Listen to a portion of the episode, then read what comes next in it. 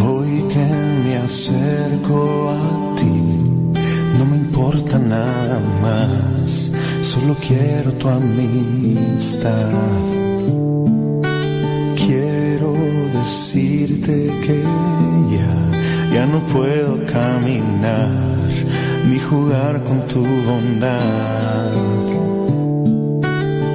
Conoces mi corazón Siempre te fallo, Señor. ¿Qué es lo que a ti te ha hecho pensar que te puedo ser?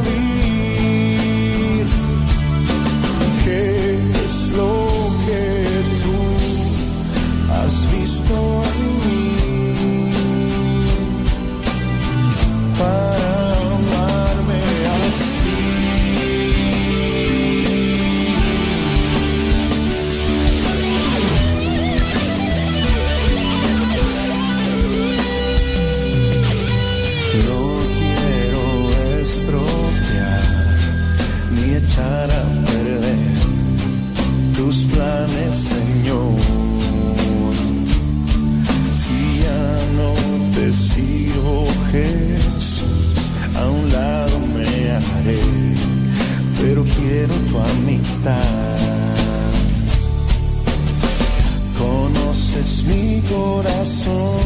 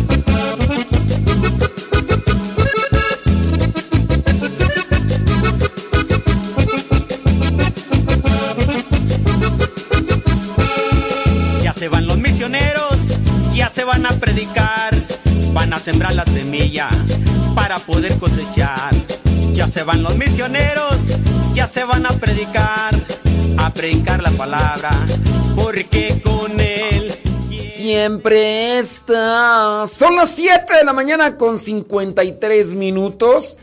Gracias. Gracias a la vida que me ha dado tanto. Me dio dos lucero que cuando los abro.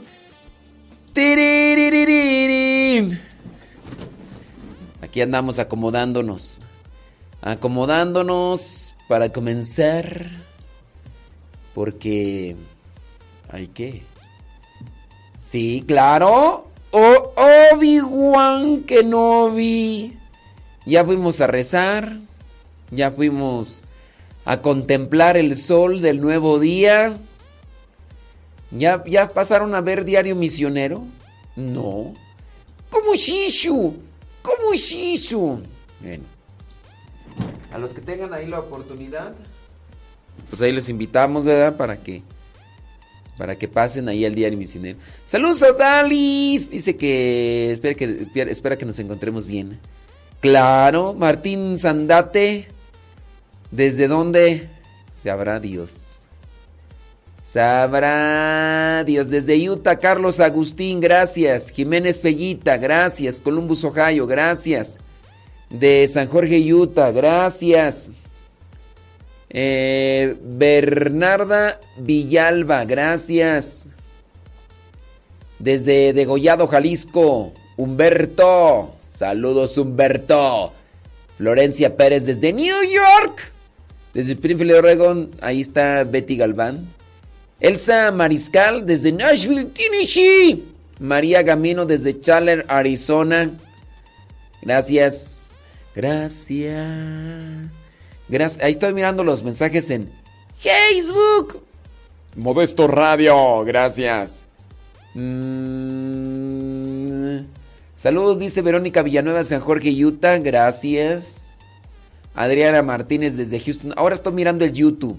Adriana Martínez desde Houston, Texas. Diana Cruz. Saludos de Alabama. Gabriela Chávez. Sí, sí, sí, Chávez, que hay que decir dónde nos escuchan. Sí, ándele. De Oklahoma City, ándele. Saludos desde la Florida. Iván Martínez de Frisco, Texas. Desde Columbus, Ohio. Consuelo Carmona. Gracias. Juana Flores desde Pensilvania. Juana, Juana, Juana. Juana de Tijuana es. Dicen que le dio un coraje cuando le contaron lo de Juan Gabriel. De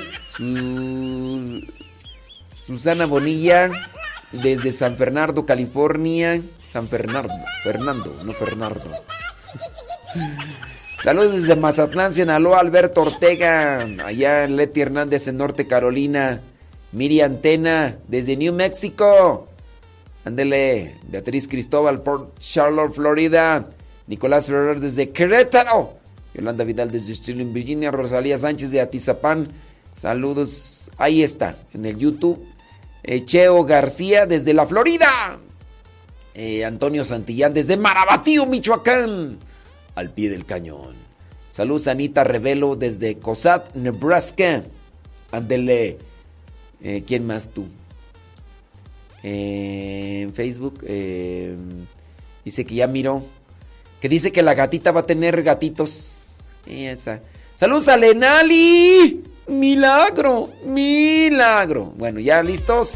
Vamos pues a iniciar.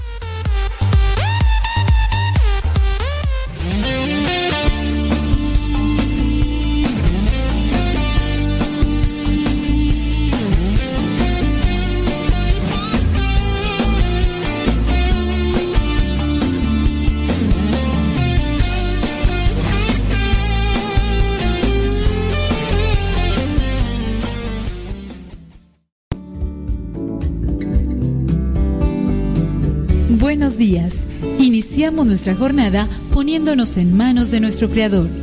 Pedimos su gracia para enfrentar como hijos suyos cada reto que la vida nos presente, acompañados de María, la dulce Madre que nos invita a proclamar las grandezas del Señor. Camina con nosotros en radiocepa.com, emisora católica de los misioneros servidores de la palabra.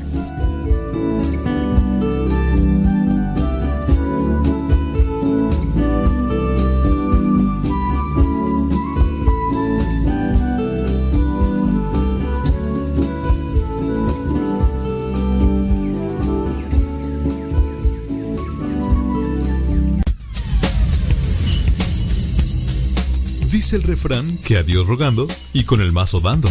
Y el que madruga termina más temprano. Inicia la mañana con una reflexión, aquí, en tu programa Al que madruga. Con el Padre Modesto Lule Zavala. Comenzamos.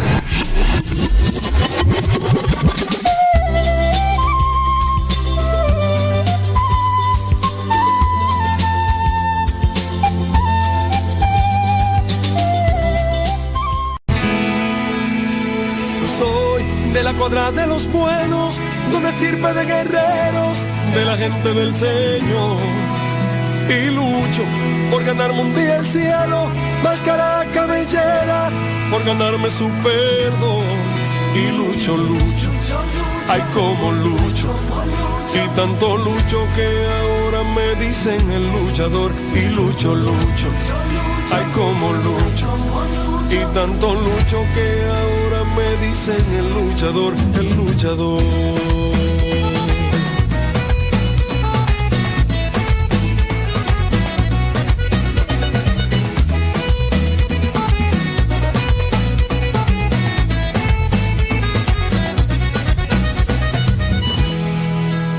Cristo resucitado, quítame lo atarantado, quítame esta cara de limón chupado. Padre Modesto. En Cristo vamos a estar.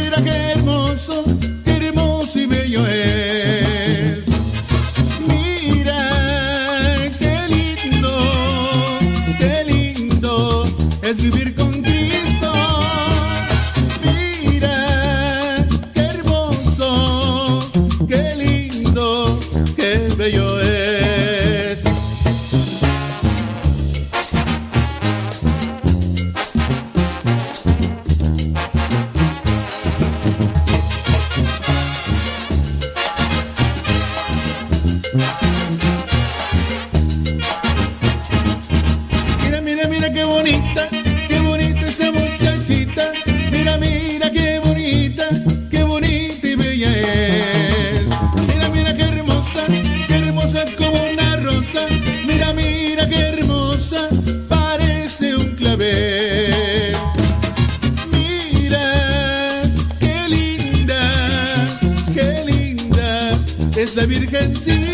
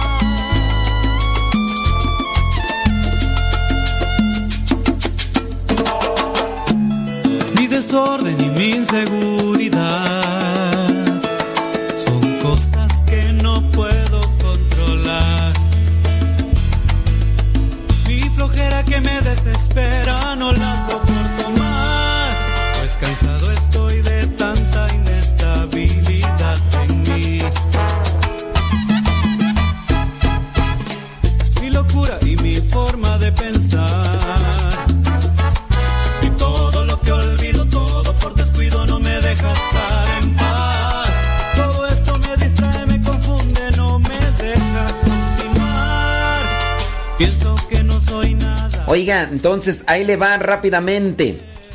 Ahí le van lo que son estos eh, cuestiones de madurez. Actitudes de madurez. Apúntelas.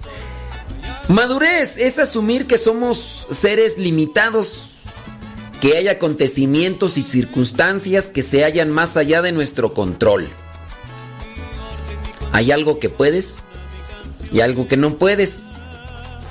Hay algo que controlas y algo que no controlas. Si puedes cambiar aquellas cosas que te preocupan, ok, cámbialas. Y si no puedes cambiarlas, pues ¿para qué te preocupas? Se dice bien sencillo ahorita, ¿verdad? Pero ya cuando está lo mero mero... Yo, yo me he dado cuenta que a veces nos asfixia más el pensar en lo que, lo que vamos a hacer y lo que nos va a costar que cuando ya nos metemos a hacerlo. Y es que a lo mejor en cierto caso, cuando somos muy perfeccionistas, ¿no? Puede ser que seamos muy perfeccionistas y en ese caso nos esmeramos así como que mucho para este querer controlar las cosas y demás y y por eso sufrimos mucho. A mí a veces me pasa porque digo, tengo que hacer esto, esto, esto, esto, esto y en el pensar cómo lo voy a hacer, a, a veces como que me tenso más y eso también es un cansancio espiritual, no, no espiritual, sino un cansancio mm, ¿cómo le llaman tú? Bueno, es, es un cansancio que se da a nivel del organismo, ¿no? Y, y sí. Bueno, hay que asumir que somos seres limitados. Hay cosas que podemos y hay cosas que no podemos. Entonces, aceptar también esa situación para que no nos, no nos angustiemos de más. Número dos. Hay que actuar madurez. eh, la madurez plena es cuando actuar como espectadores y no como actores dramáticos.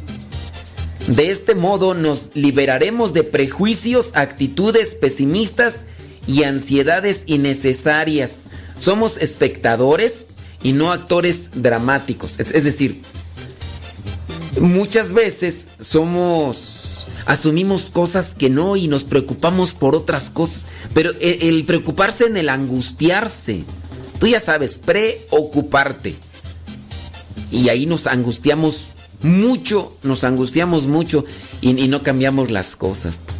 Y, y nos hace falta, yo pienso, creo que en eso saber balancear, saber balancear las cosas porque el, el hecho de que nosotros de repente estemos así todos, pues ahí también no somos maduros. Número tres, aceptarnos como somos, aunque con la idea de corregir nuestros defectos. Ese es un punto interesante. Aceptarnos como somos, aunque con la idea de corregir nuestros defectos.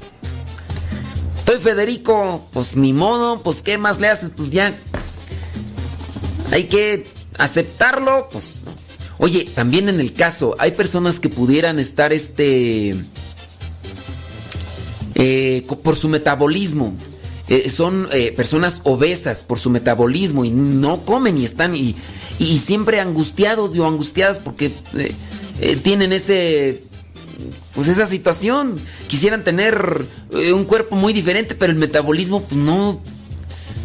Digo otra cosa es que uff le entremos sabroso a la comida y, y pues no y es otra cosa verdad entonces también hay que aceptarnos como somos. Estamos feos yo por ejemplo Ahorita ya traigo un chiste. Yo, yo hago chistes con. con mi. Con, mi situación, mira. Yo ahorita, por ejemplo, les acabo de mandar un, un meme a mis familiares. Dice, cuando, cuando acabe todo esto por lo que estamos pasando, tú ya sabes, vamos al cine. Y el chiste es, sí, si quieres vamos, yo ya tengo las entradas. Y entonces les mandé una foto así de las entradas de aquí de la de aquí de la cabeza. En las entradas entonces yo ya tengo las entradas. A veces yo porque yo sé que ya tengo muy- muchas entradas aquí en la cabeza en la frente más bien en la frente. Y también acá ya están empezando a pavimentar acá. Entonces eh, yo les digo que me parezco a la gasolina y me dicen ¿por qué? le digo es que cada día estoy más cara más cara Digo, pues hay que aceptarse ya como, como somos, ¿no? O sea, en el sentido de. De saber que, que, que la vida ya. Pues ya. Estás feo, pues. Ya, pues total. Hay que.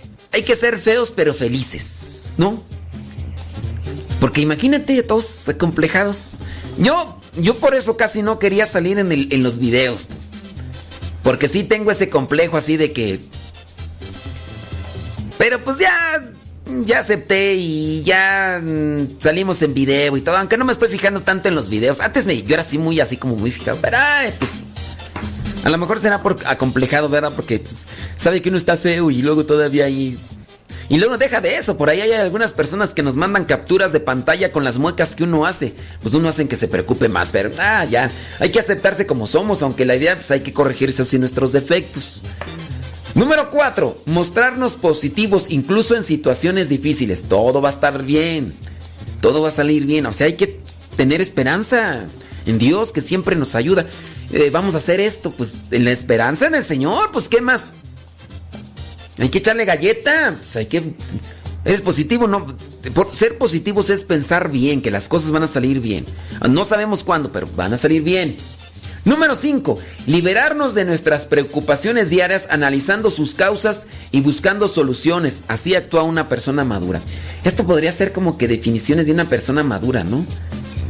Hay que liberarnos de nuestras preocupaciones diarias, analizando sus causas y buscando soluciones.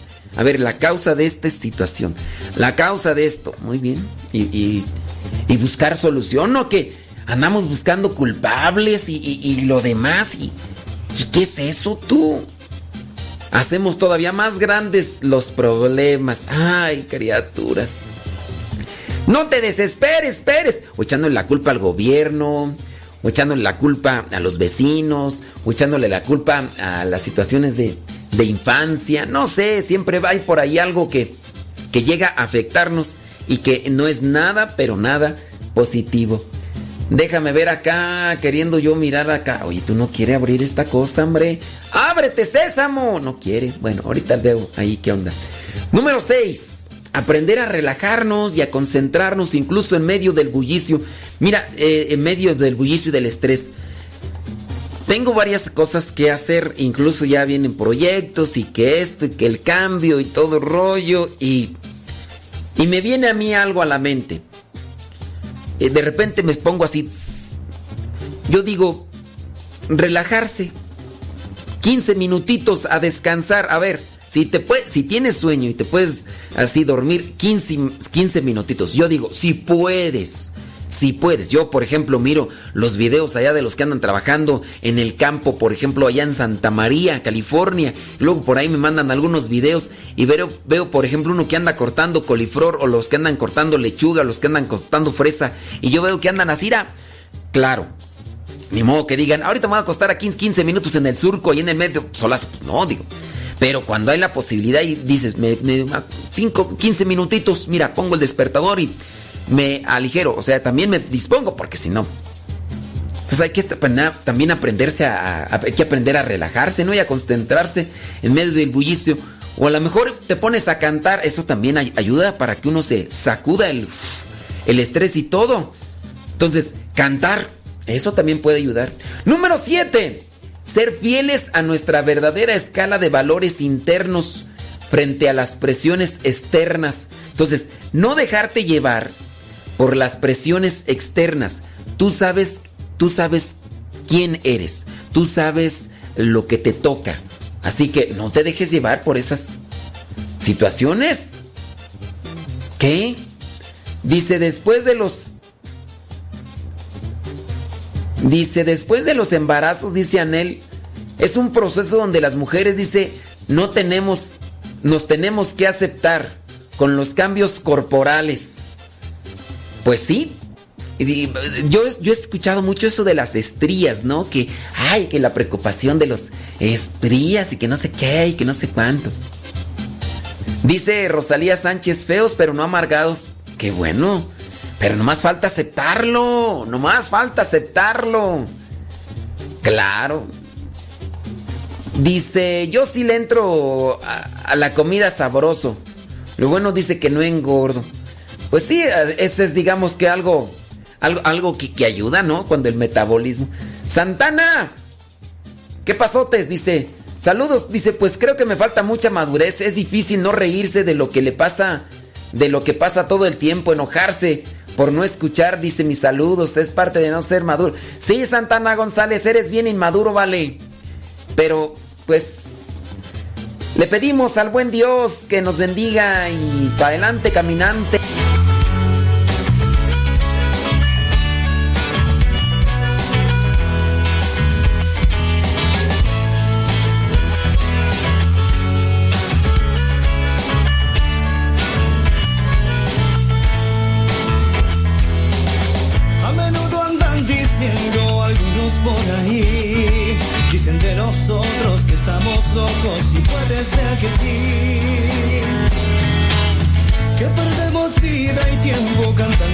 Señor.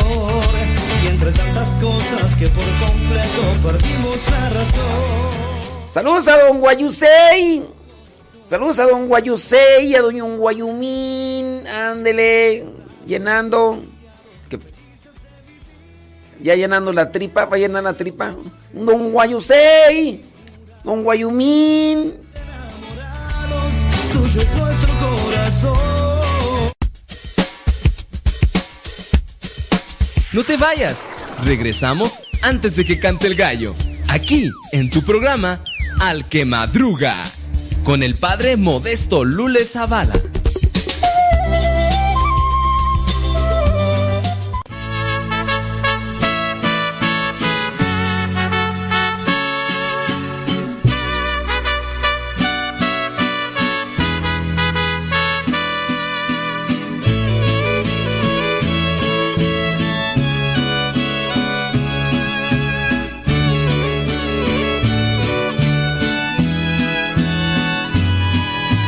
Allá de las estrellas hay un mundo sin igual, donde las cosas son bellas, donde ya no sufrirás.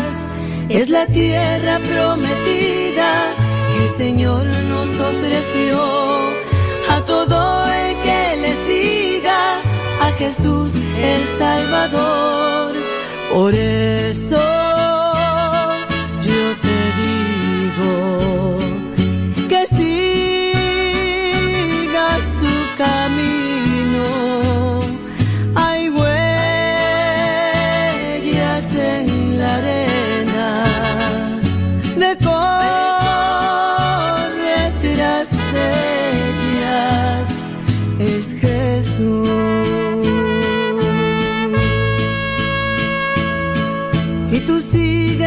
las huellas, más allá lo encontrarás.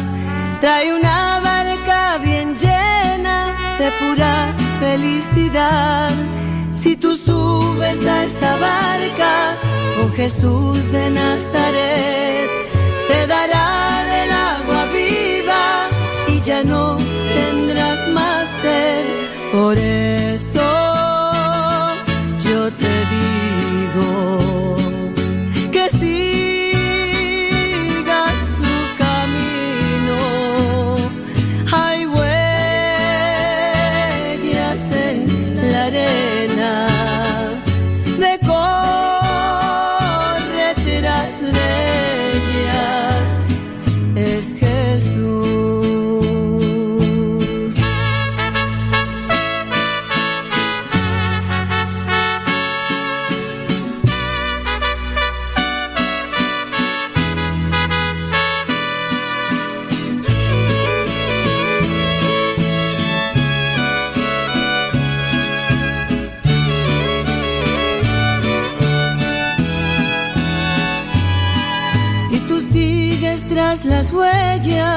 más allá lo encontrarás.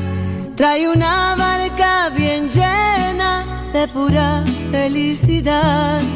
Si tú subes a esa barca con Jesús de Nazaret, te dará del agua viva y ya no tendrás más sed.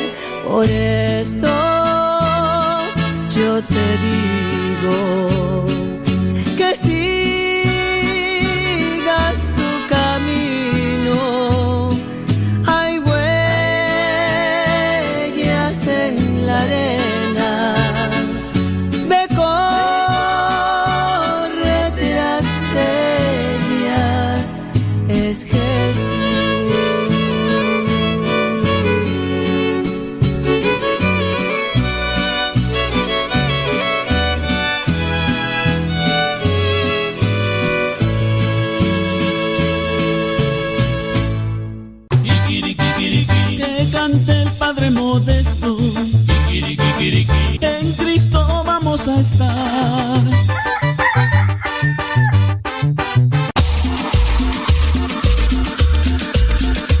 Abuelita, soy tu nieto y ya llegué.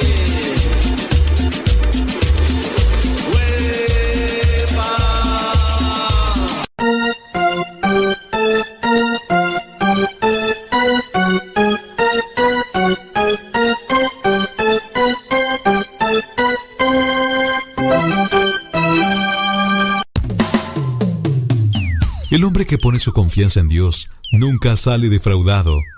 Ya estamos de regreso en el programa Al que Madruga con el padre modesto Lule Zavala.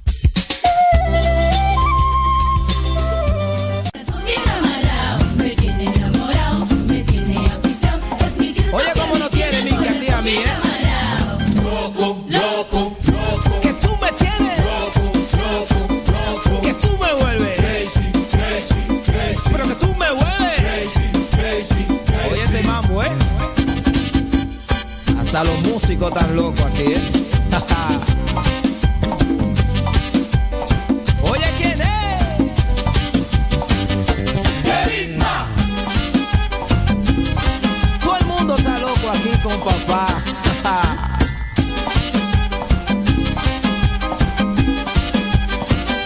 y aunque en el mundo te llamen loco, dile que tú estés enamorado de papá, ¿eh?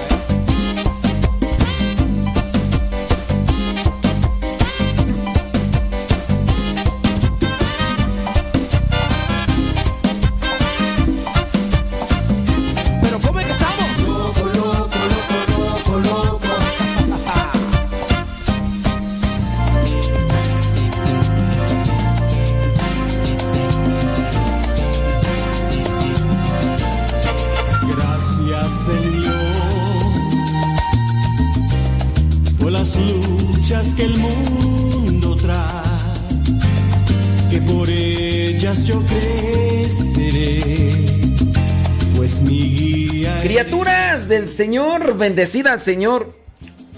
Oigan, eh, por ahí ya hemos hablado mucho de la madurez y de la inmadurez. Y hemos hablado mucho de la madurez, bueno, para los que nos han estado siguiendo en los programas. Fíjese que me acabo de encontrar otros puntos interesantes que yo pienso que los voy a decir ahorita rapidín, pin, pin. Pero este, yo, yo sí creo que los vamos a tratar en un programa, así ya de forma más extensa. Digo, porque eso, eso de la madurez, pues hay muchas reflexiones, tú era lo que estaba yo mirando por ahí.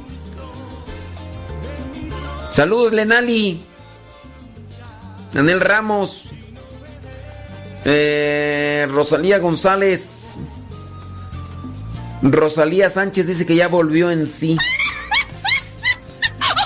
Es que muchas de las veces anda así como ida, pero dice que ya volvió en sí. ¿Verdad, Rosalía? bueno, eso dijo ella. Yo, yo no. Yo no estoy diciendo nada malo. Ya, es que estamos hablando de la madurez. Eso de, de la madurez es también volver en sí, ¿verdad? ¿O no? Sí, eso también es como que volver en sí. Dice, a parar oreja para la madurez e inmadurez, dice Leito. Pues sí. Oye, este, Leonor, ¿y, y- y tu, tu vecina? ¿Ya, ¿Ya no nos escucha o sí? Este, mm, ¿cómo se llama tu vecina? Leonor y su vecina Beatriz, se llama Beatriz su vecina. ¿Sí, verdad? Sí es cierto. Bueno. ¿Qué, qué onda ya? Ya tu, tu, tu vecina ya, ella casi no se comunica tú con nosotros. Saludos a Marta Juan Torres. Ándele pues. Eh, bueno, ahorita checo. Mira, eh, ahorita les voy a decir así rápidamente lo que son estos puntos sobre la madurez. Dice este artículo, dice, solía pensar que la madurez versa sobre la edad y el desarrollo físico, pero no es así. Descubrí que la edad es un número. Descubrí que la edad es un número. ¿Sí? ¿La madurez es un número? A ver, vamos a leer el artículo. Madurez es cuando aceptas a otras personas tal como son. Es verdad. ¿O no? Madurez es aceptar a las otras personas tal como son. Número dos. Madurez es cuando entiendes que tus ideas no siempre son las mejores. Madurez es cuando entiendes que tus ideas no siempre son las mejores. Cuando uno piensa que las ideas nuestras son las mejores, es cuando uno está lleno de orgullo, ¿no? Número 3. Madurez es cuando aprendes a perdonar y aceptar que no puedes cambiar a los demás, pero sí puedes cambiar tú. Cuando aprendes a perdonar y aceptar que no puedes cambiar a los demás. Número 4. Madurez es cuando eres capaz de abandonar las expectativas de una relación. Cuando no obligas. Así como cuando aquella persona trata de retener a cierta persona pensando que por retenerla es suya esa persona por retenerla es suya y, y no. No así, no así. Número 5. Madurez es cuando entiendes que cualquier cosa positiva que hagas lo haces por tu propia paz y por el bien de los demás. Cuando haces cualquier cosa positiva y la haces por tu propia paz y por el bien de los demás. Mm, esa es madurez. Número 6. Madurez es cuando dejas de demostrarle al mundo que eres superior. Oh. Número 7. Madurez es cuando dejas de compararte con los demás porque la vida no es una competencia. La vida no es una competencia. Número 8. Madurez es cuando entiendes que no puedes ni debes obtener siempre lo que quieres cada vez. Madurez es cuando entiendes que no puedes ni debes obtener siempre lo que quieres cada vez. Como aquellos de allá, ¿verdad? Que dicen que cuando no ganan arrebatan. Ay, ay, ay. Madurez es cuando estamos con estás contento y satisfecho con tu vida y sin embargo aspiras a mejorar cada día. Madurez. Número 10. Madurez es cuando alguien te lastima y entiendes su actitud y te mantienes alejado en lugar de tratar de lastimarlo. La venganza no es buena porque mata el alma y el envenena, decía el chavo del 8. Vamos en la 10 ¿eh? y son 20. Número 11. Madurez es cuando comienzas a pensar en otras personas y no solo en ti mismo. Cuando dejas de ser egoísta, comienzas a madurar. número 12. Madurez es cuando sabes que no puedes complacer a todos. No puedes estar quedando bien con todos porque unos quieren una cosa y otros quieren otra. ¿eh? Número 13. Madurez es cuando ves las cosas desde diferentes perspectivas. Mucho más de lo que parecen. Es decir, das el beneficio de la duda.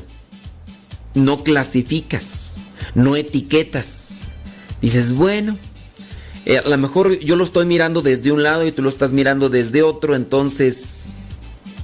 Madurez es cuando amas más y juzgas menos. Madurez es cuando amas más y juzgas menos cierto.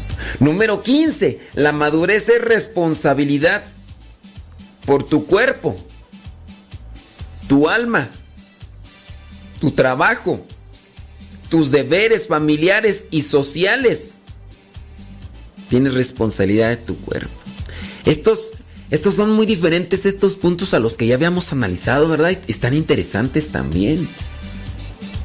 Sí, responsabilidad por tu cuerpo, tu alma, tu trabajo.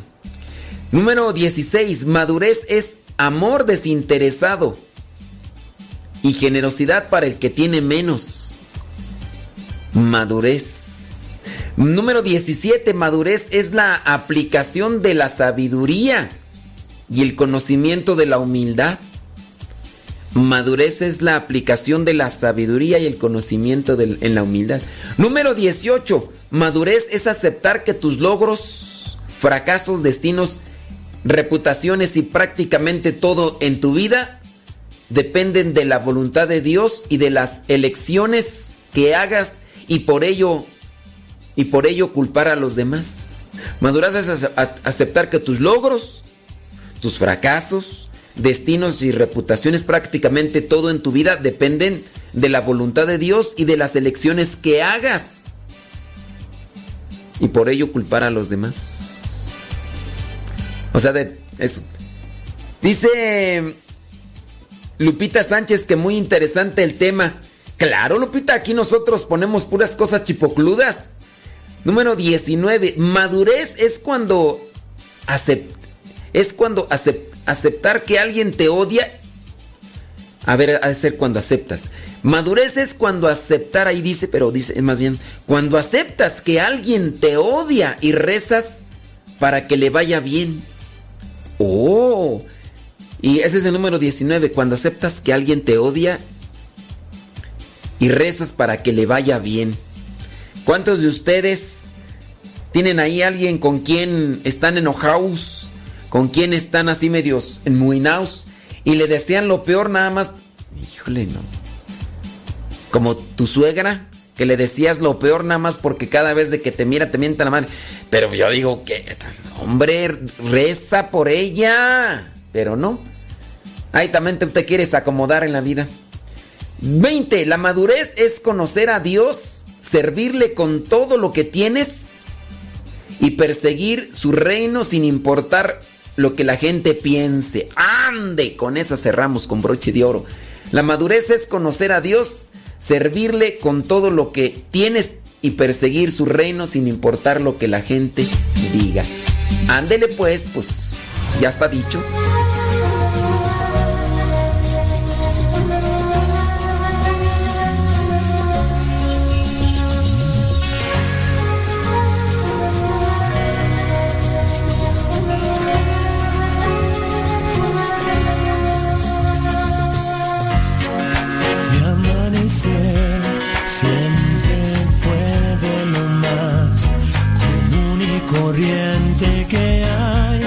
Si siempre le doy gracias a Dios.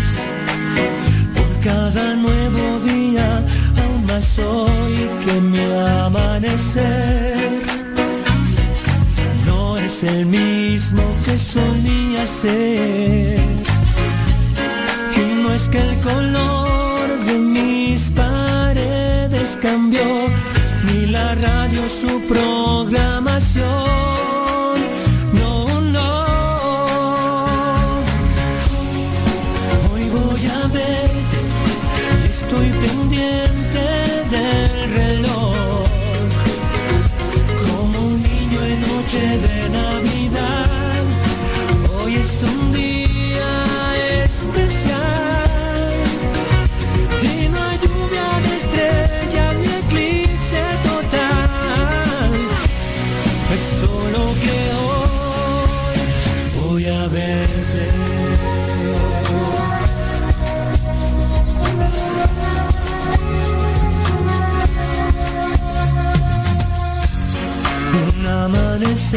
como el de hoy. Lo daba por hecho, pues todo lucía igual. Ahora la aurora ya no es nada normal. Si pensando en ti soñé y desperté, sabiendo que hoy voy a ver, estoy pendiente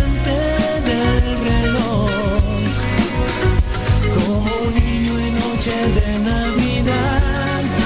Hoy es un día especial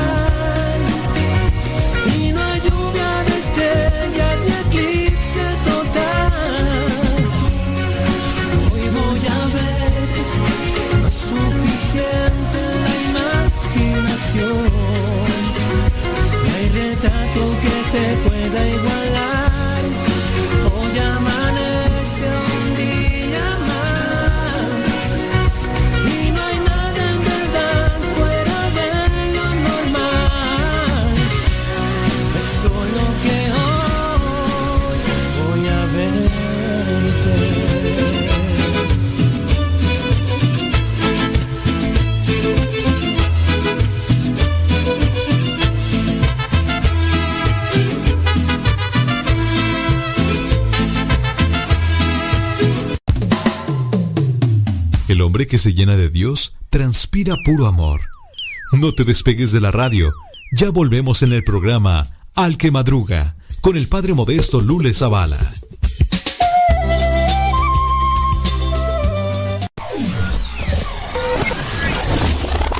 Si quieres volver a escuchar los programas del Padre Modesto, búscalo en tu página favorita de podcast, Spotify, iTunes, Google Podcast y otros más. Busca los programas en, el, canal, Modesto, Radio. En el canal Modesto Radio.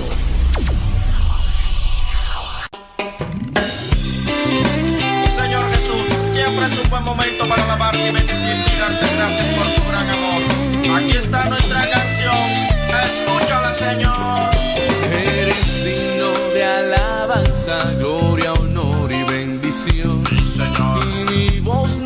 Nunca se cansa de cantarte mi canción. Porque yo sé que tú eres todopoderoso. Si vengo con tristeza, tú me llenas de gozo.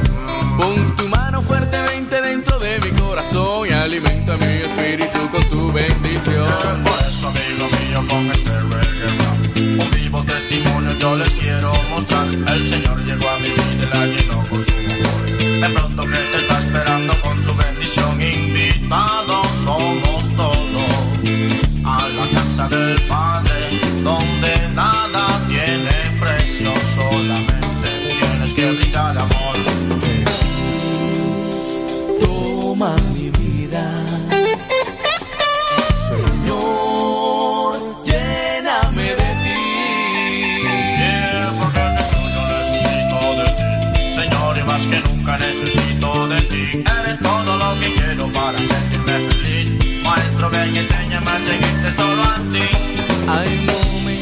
en la historia en los que hay que decidir. Si seguimos en pecado o empezamos a vivir. Jesús te ha dado todo lo que tú necesitas. Sacramentos, oración y su encuentro en la misa. Sí. Para sentir su presencia muy dentro del corazón y vivir por siempre y para siempre unidos a su amor. Óyeme, brother, a ti quiero hacerte una invitación. Que recibas a Jesucristo en tu corazón. Te mostrará el camino hacia tu salvación. Apuéstale mi pana a la vida y al amor. Esta vida tiene cosas muy hermosas que brindar. Y en Jesús yo las descubro cada día. Sin necesidad de nada más. Dame tu espíritu. Dame tu espíritu, Señor.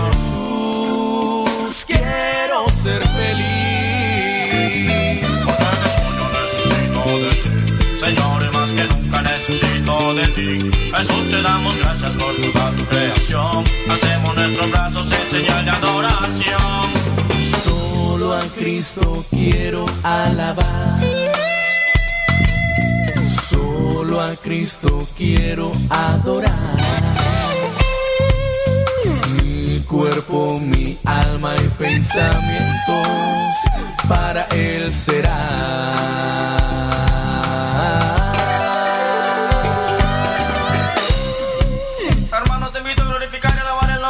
Con tu cuerpo fuertemente. Más rápido. Y dice.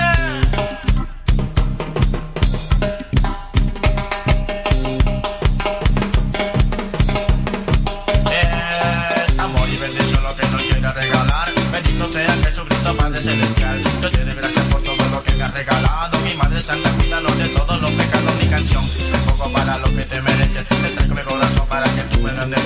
La vida da muchas vueltas, no sé dónde voy a parar. Lo que sí yo tengo seguro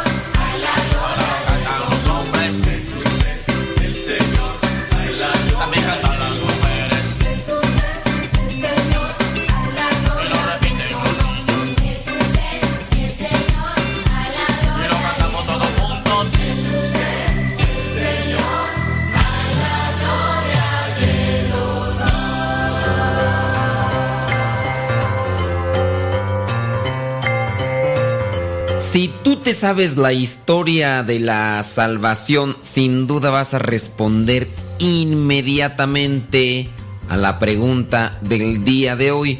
Si no te sabes la historia de la salvación, bueno, pues eh, yo te podría ayudar. Ponte en contacto conmigo y te echo la mano. Pero prepárate para la pregunta de hoy. Sí, la pregunta de hoy gira en torno a lo que es la historia de la salvación. El primer rey del pueblo de Israel es Saúl. El primer rey del pueblo de Israel es Saúl. Pero por algunas cuestiones de su comportamiento y desobediencia, bueno, pues Dios puso a otro rey, aun cuando Saúl todavía no moría. Pero la pregunta del día de hoy es la siguiente. ¿Cómo fue la muerte del rey Saúl? ¿Cómo muere el rey Saúl? ¿Ahorcado? ¿De enfermedad? ¿O traspasado por una espada? ¿Cómo muere el rey Saúl? ¿Ahorcado? ¿De enfermedad? ¿O traspasado por una espada? Si tu respuesta fue que murió ahorcado, bueno, pues eh, quizá a lo mejor dijiste esa respuesta porque no conoces la historia de la salvación que está en la Sagrada Biblia. También si dijiste que había muerto de enfermedad, puede ser que también hayas dicho eso porque no conoces la historia de la salvación. Pero si tú dijiste que había muerto traspasado por una espada? Tienes toda la razón. Efectivamente, el rey Saúl muere traspasado por una espada. En este caso, por su propia espada. Estando ya herido en batalla, le pide a uno de sus soldados que, con su propia espada, lo atraviese y muere por su propia espada, atravesado por su propia espada. El problema era que Saúl ya había desobedecido a Dios y, en fin, había buscado solamente complacer sus propios gustos. Si te interesa la historia de la salvación, recuerda que la tengo totalmente gratis ahí en internet. Ponte en contacto con un servieta y con gusto te la puedo compartir. Pero hay que buscar cumplir con la voluntad de Dios para ser siempre gratos a los ojos de Dios.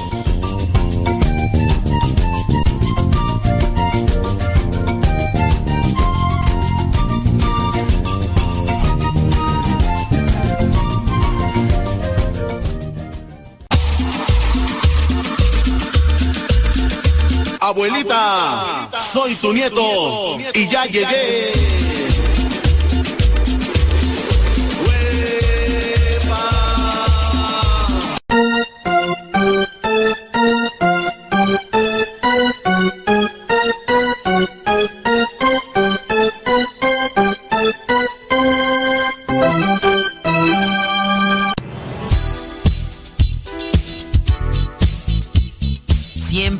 Tenemos algo que compartir en nuestras redes sociales. Por eso síguenos como Modesto Lule en Instagram, en el Twitter, en YouTube, también en iTunes. Recuerda nuestras redes sociales, las más populares, Modesto Lule, y ahí nos mantenemos también en contacto.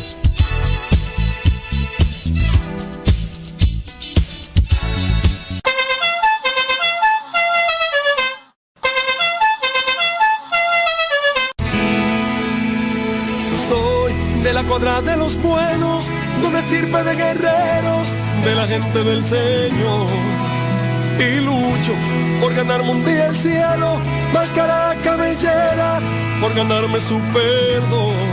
Y lucho, lucho, ay como lucho, y tanto lucho que ahora me dicen el luchador. Y lucho, lucho, ay como lucho, y tanto lucho que ahora me dicen el luchador, el luchador.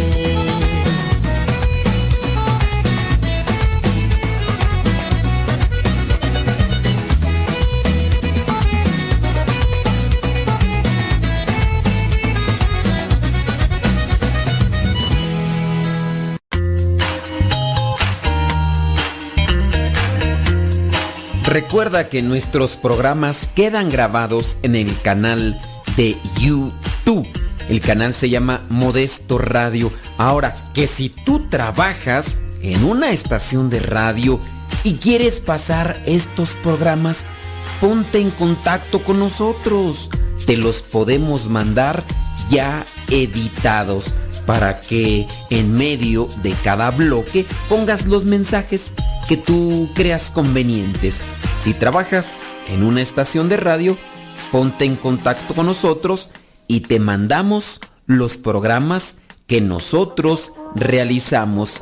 Y si tú quieres escuchar programas pasados, entra al canal Modesto Radio Modesto Radio en YouTube y ahí podrás escuchar los programas pasados. De modo que si alguno está en Cristo, nueva criatura es. Las cosas viejas pasaron. He aquí, todas son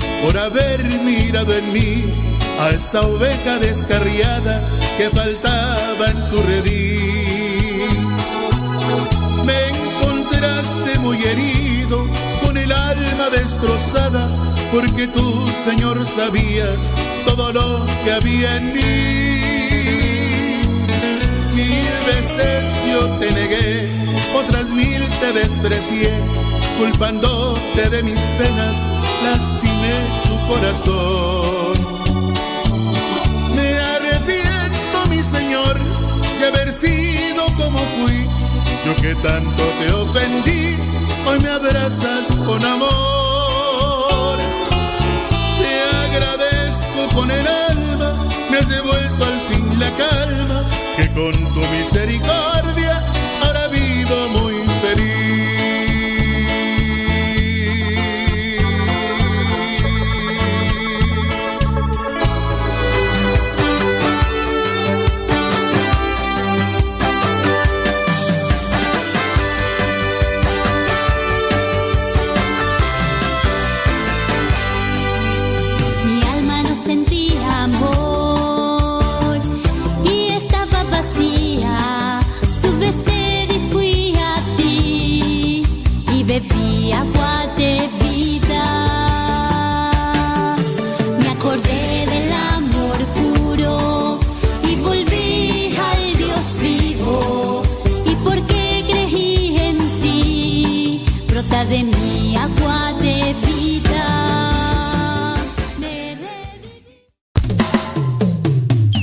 El hombre que pone su confianza en Dios nunca sale defraudado.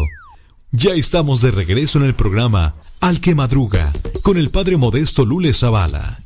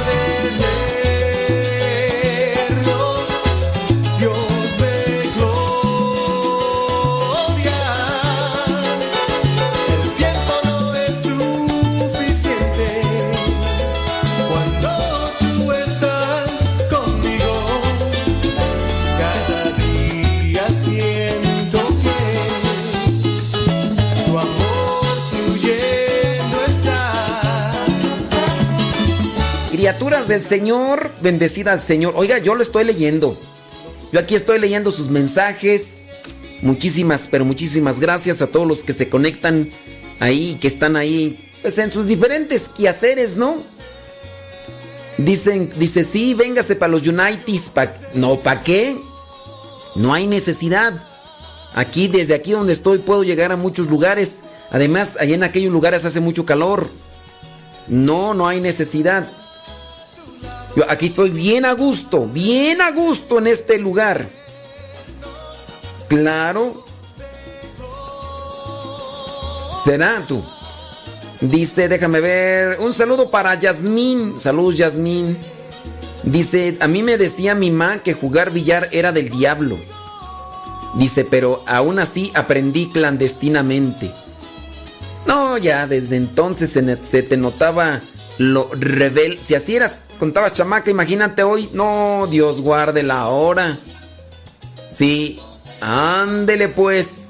Bueno, pero a ver, entonces con relación a lo que hemos comentado sobre las devociones, ¿usted no cree que debemos de tener cuidado con, con las devociones?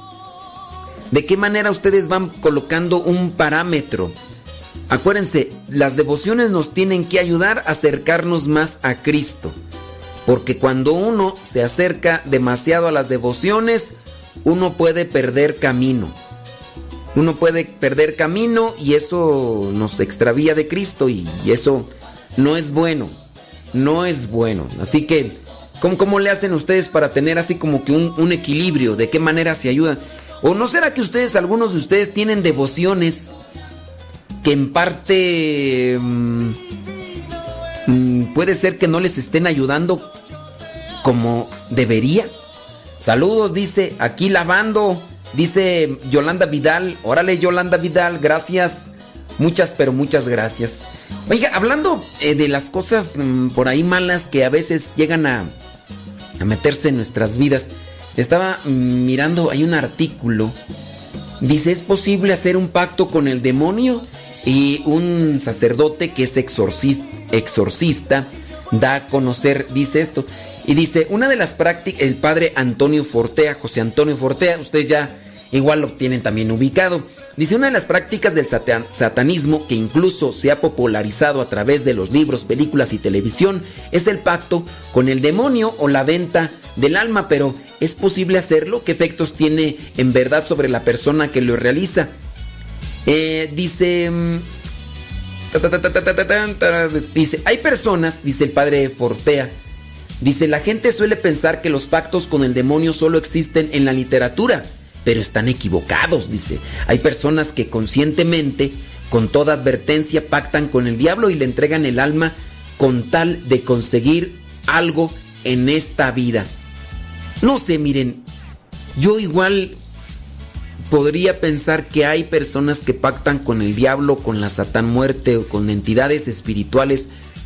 Primero, porque desconocen el amor de Dios y su misericordia.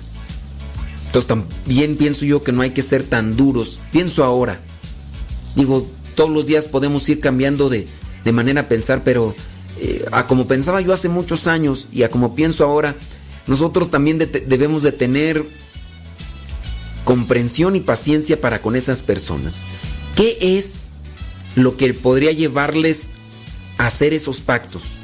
Muchas veces es desesperación, también desconocimiento de la misericordia y del amor de Dios para con ellos. Se tiene un desconocimiento de la misericordia, del amor de Dios. Y entonces las personas pues se van se van ante el primer postor eh, en la desesperación y todo agarran lo primero que aparentemente es lo que les va a dar la solución. Y al primer al primero que les ofrece algo aquello que están buscando a ese se van. Y puede ser. Digo ya cuando eh, las personas han conocido a Dios y saben de su misericordia y tienen conocimiento. A lo mejor no lo han experimentado y todo, pero ya saben de, de- todo lo que ha ofrecido Dios a muchas personas que, que le han entregado su vida. Y aún así tú dices, pues sí, o sea, pero yo no quiero. Pues ya esas personas ciertamente tienen mucha culpa. Tienen mucha culpa. Si tú dices, yo ya sé que Dios este, pero yo no quiero. Yo, ah, bueno, ahí sí, ahí sí yo creo que vendría a ser con una total libertad. Pero cuando la persona está angustiada, desesperada, obviamente las emociones, las preocupaciones y todo eso a veces no nos hace pensar bien. ¿O ustedes sí piensan bien cuando están así, todos angustiados, estresados, eh, mortificados? ¿Ustedes piensan bien? ¿Analizan bien? Yo, yo pienso que no. ¿eh? Incluso dentro de lo que vendría a ser la moral, la moral no llega a sentenciar o a juzgar a una persona que se suicida, porque hay muchos causos, causas de, de- del suicidio, ¿no? Entonces, ¿qué es lo que llevó a esta persona a suicidarse? No, pues se suicidó y ya es culpable, inmediatamente se condena al infierno porque esa vendría a ser la causa para las personas que se suicidan. Pero también hay que analizar qué fue lo que le llevó, no solamente él se suicidó, sino en, su caso, qué fue lo que le llevó a suicidarse. Porque qué tal si esa persona no estaba realmente consciente de lo que hacía. Digo, son muchos de los casos. Igual yo pienso que con las personas que hacen un pacto con, con el chamuco, que pues hay que también ayudarlas porque uh, ya se entregó, le entregó su alma al diablo. Entonces hay que seguir orando por esa persona para que rectifique. Si aún está con vida, hay esperanza. Si aún está con vida, hay esperanza. Y en algún momento nosotros hemos leído por ahí una, una carta, la carta enviada desde el infierno, ¿no? De a una amiga que pues puede ser que raya en la fantasía y todo, pero ahí también expone cómo aquellos, hay algunos que sí libremente y conscientemente dicen, le dan la espalda a Dios porque se han dejado inundar más por el odio que por el amor, que por la conciencia ya. Bueno, sigamos, déjeme ver aquí rápidamente lo que dice el padre Fortea. Dice, por supuesto, uno puede firmar un papel, pero no se le va a presentar el demonio ni para entregarle el papel ni para recogerlo. Cuando uno hace un pacto de este tipo siempre espera que se le aparezca alguien, pero es uno mismo el que tiene que escribir los términos y tampoco parece nadie, parece no aparece nadie una vez firmado el pacto, con lo cual uno se queda con el papel en la mano. Sin embargo, eh, precisa que aun, aún así uno invoca al diablo, muchas veces pueden suceder cosas. Lo mismo en el espiritismo, pero no necesariamente. El padre Porte advierte que firmar un pacto con el demonio no significa obtener una vida de riqueza, honor y lujuria desenfrenada. Dice que él ha conocido personalmente a dos personas que hicieron ese pacto y francamente su nivel de vida era peor incluso. Peor incluso. Dice, tampoco parece que en aspecto carnal el diablo fuera especialmente generoso con aquellas dos personas que hicieron su pacto. Eso se debe a que el diablo no es Dios y no puede dar lo que quiera. El diablo no es Dios y no puede dar lo que quiera. El alma puede arrepentirse siempre que quiera con un simple acto de voluntad. Arrepintiéndose, el pacto queda en papel mojado fuera fueran cuales fueran los términos del contrato, incluso aunque se excluyera la posibilidad de arrepentimiento. Esta cláusula no sirve de nada. Dios dice nos ha dado libertad para hacer lo que querramos, no nos ha dado la no nos ha dado libertad para renunciar a la libertad precisa frente a quienes piensan que el demonio puede favorecer el triunfo en los negocios o en la profesión. El padre señala que la razón por la que el mismo diablo no puede conceder ni siquiera a eso a sus siervos es porque el éxito de una empresa o en una profesión depende de la concatenas- de muchas causas y factores. El demonio solo puede tentar, así por ejemplo, puede tentar a un jefe a que escoja a un empleado en vez de otro, pero la tentación se puede superar y por tanto ni una cosa tan simple como esa es segura ni con un pacto con el chamuco. Así que no necesariamente si se hace un pacto con el chamuco se va a obtener lo que quiera, porque el diablo no es Dios y no puede dar lo que a lo mejor aquellas personas están esperando. Así que ahí se los dejamos, criaturas del Señor, piénsele tantito, mucho. ¿quién dijo que estábamos apagados?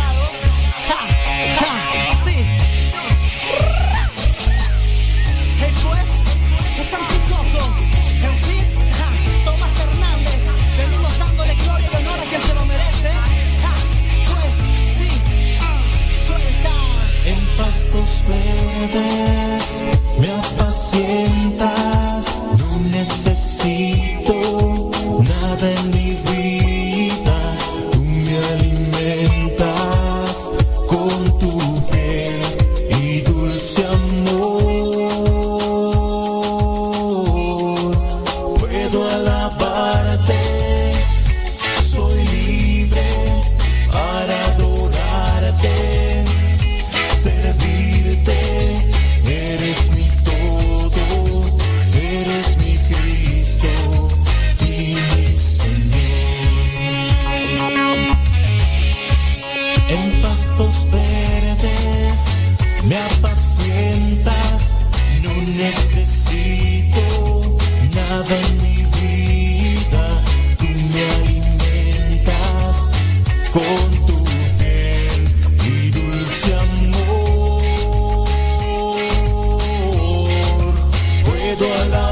alabarte, soy libre para adorarte, servirte.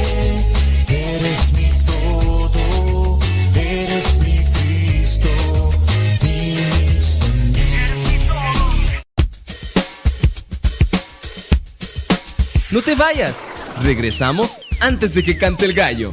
Aquí, en tu programa, Al que Madruga. Con el padre Modesto Lule Zavala.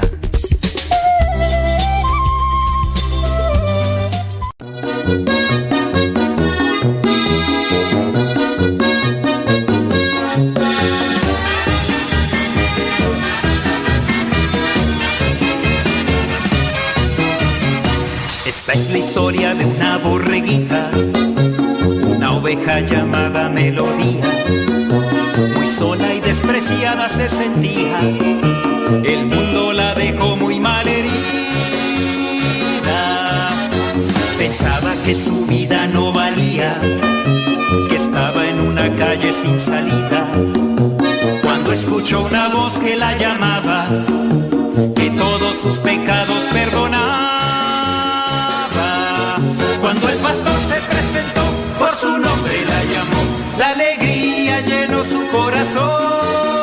El pastor se presentó y ella su voz reconoció, melodía de gozo se llenó. Canta con me, me, me, canta con me, me, me, canta con me, me, me, canta con melodía. Me, danza con me, danza con me, danza con melodía.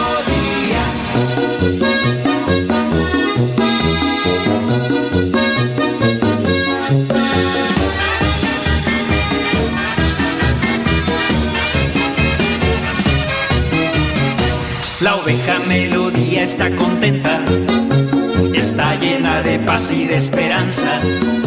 Bien sabe que el pastor nunca la deja, hoy vive por su amor y por su gracia. La oveja melodía canta y danza, y a todos nos contagia su alegría. En Cristo ha puesto toda su confianza, Jesús el buen pastor será su guía. Cuando el pastor se presentó, por su nombre la llamó. La alegría llenó su corazón. Cuando el pastor se presentó y ella su voz reconoció, melodía de gozo se llenó.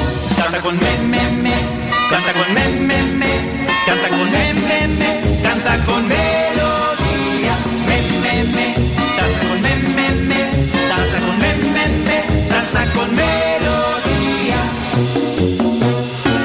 Entonces melodía, desde entonces melodía, no se aleja del pastor, no se aleja del pastor, aunque la senda sea sombría, aunque la senda sea sombría, ella no siente ningún temor, no siente ningún temor.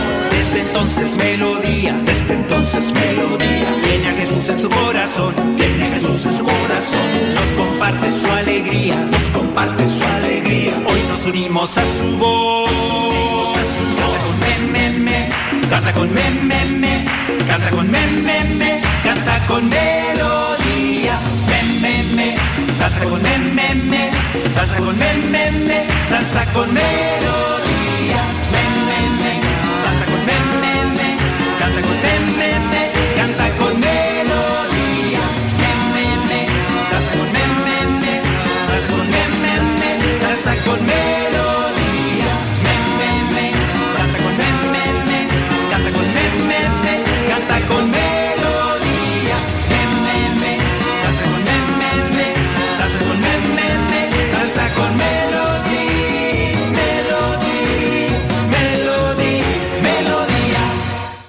Alegre la mañana que nos habla de ti. Alegre la mañana. Ya estamos de regreso en el programa Al que Madruga con el padre modesto Lule Zavala.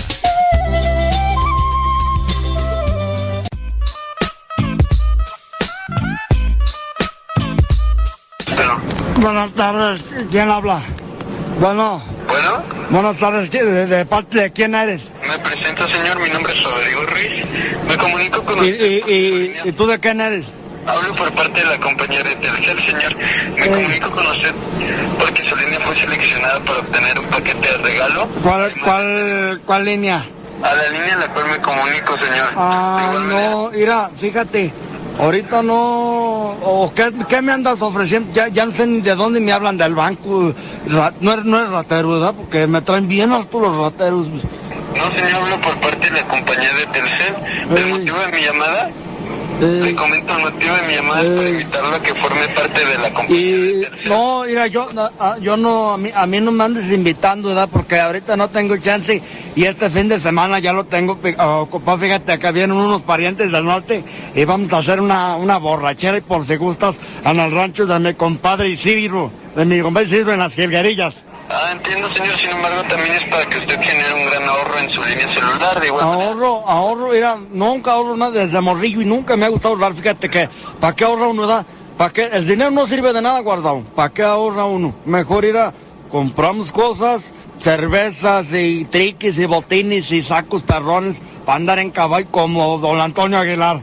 Ah, entiendo, señor. Sin embargo, esta es la oportunidad perfecta para que genere su primer ahorro. Usted me comenta. Eh, mira, bueno, sí, sí, me, sí, sí me gusta eh, eh, ahorrar y así porque puedo comprarme, ahorita que traigo una yegua ya bien jodida, bien viejita, pero quiero comprarme un caballo al azar, dime cómo le hago para guardar el dinero.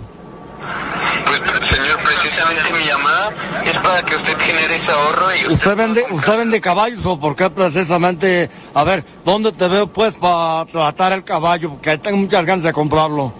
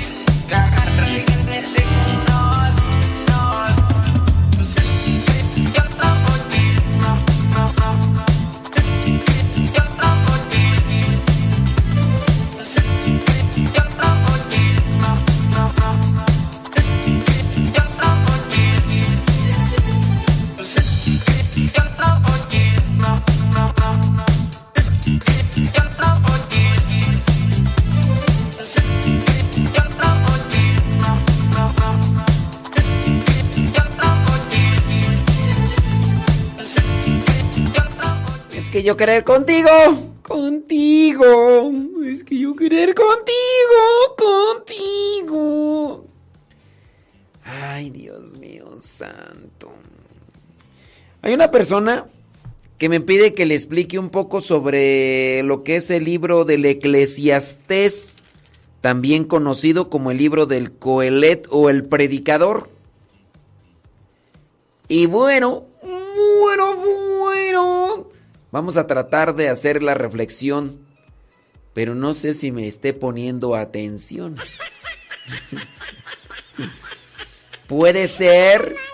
Puede ser. Pero si no me está poniendo atención, pues. Este. A ver, voy a esperar a que me escriba si me está poniendo Si me está poniendo atención, ahí le voy con la explicación. Son las 9 de la mañana con 17 minutos. 9 de la mañana con 17 minutos.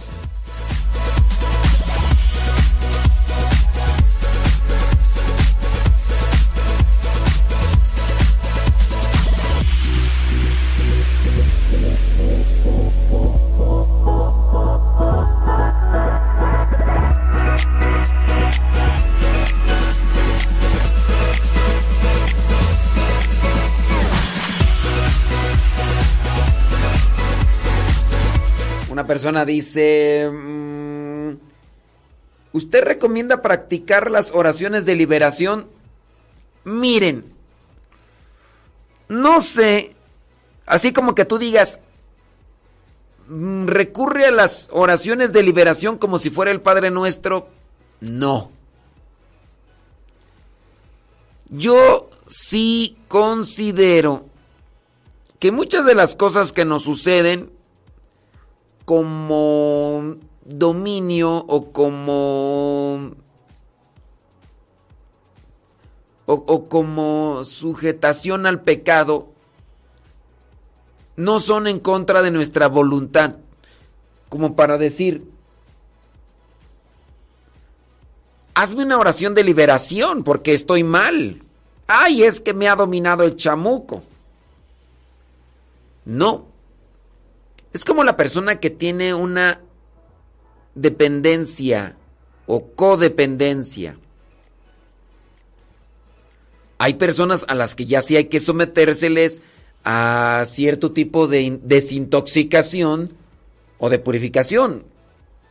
Pero no en muchos de los casos porque la persona misma puede salir de esa situación con voluntad.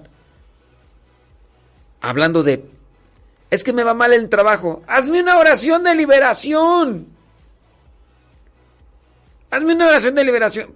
¿Por qué? Es que me está yendo mal en el trabajo. ¿Y por qué te está yendo mal el trabajo? Ay, no sé, pues hazme una oración de liberación. Entonces yo ahí digo, no. No.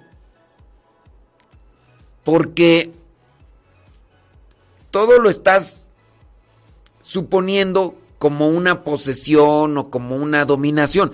Y no es verdad. No es verdad. Uno está mal en ciertas circunstancias, no por posesiones o por dominaciones por parte de Chamuco. Hablamos de una situación de falta de disciplina, falta de constancia, falta de organización y pues trabajar en eso. Trabajar en eso. Por lo tanto, no, yo no recomiendo recurrir a las oraciones de liberación, porque esas son en caso extremo. A ver, tengo una adicción al café. A ver, ¿cuál es tu adicción al café? Pues es que tomo una tacita de café todos los días. Te voy a mandar a un anexo. Conozco a alguien que dice que tiene adicción al pan. Tiene adicción al pan. Ah, pues como tiene adicción al pan, la voy a mandar también al anexo. ¿Es válido? A ver, en sentido común es válido. A ver, utiliza una persona de repente comienza a buscarme de manera obsesionada. De manera así obsesionada, que quiere que yo le atienda. Es que me tiene que atender, me dice, me tiene que atender. Le digo, a ver, ¿por qué te tengo que atender? Es que me está yendo muy mal en mi vida. Le digo, bueno, ¿y de qué manera? Sí, es que, mire, y dentro de su situación, dentro de lo que le va mal en su vida, es que entiende la religión como superstición, le digo, pues es que desde ahí estás mal. Pero deme una solución. Le digo, yo no te voy a dar solución a tu vida. Hay muchas cosas que dependen de ti como disciplina y organización. También como constancia y paciencia y también tener una buena dirección y saber escoger en la vida o saber dirigirse en la vida. Y eso no es que yo te dé la solución. Ahí lo que pasa es que tú a lo mejor has estado siempre dependiente de, de otras personas que han llevado tu vida de una de otra manera y, y quieres que todos te den un, que siempre te estén librando de las dificultades en las que tú a veces mismo te metes. Lo que pasa es que no tengo fe. No depende de mí que tengas fe, es depende también de Dios, pero de tu disposición. Es que yo sí rezo, pero no tengo fe. Pues puede ser que tú pienses que estás rezando, pero lo único que estás haciendo son palabras ahí eh, revolcadas y, y puede ser que no sea una oración. Ah, entonces es que, ¿cómo le hago para salir adelante? Primero tienes que trabajar en la paciencia, en la constancia. Y, y así. Pero no puedes este querer forzar o querer doblegar a Dios a tu manera, a tus circunstancias. Y, y ahí es donde entramos en dilemas. Entonces yo no recomiendo que se recurra a las oraciones de liberación. No sé si me está escuchando. Ya lo mencioné al aire. Y es que, les digo, hay muchas personas que, que tienen esa, esa postura de, de, de todo liberación, de, de todo la, la, oración, de todo eh, sanación. De, no, oiga, oígame, no, dice el... Entonces sí hay que tener mucho, pero mucho cuidado porque la vida va, la vida viene.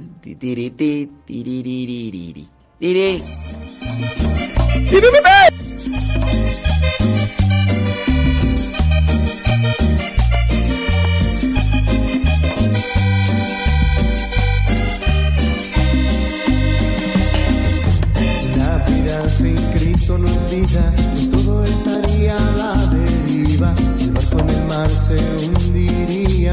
no tendríamos salida. Pero qué bueno que tengo a un amigo y él siempre está conmigo. Él me ayuda a vencer lo que me puede hacer caer.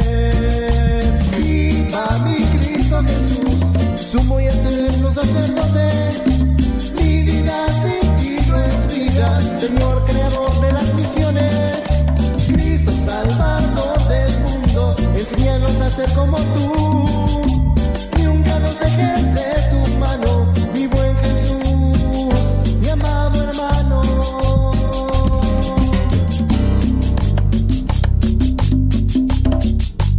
Sambor, sambor, sambor, sambor, sambor.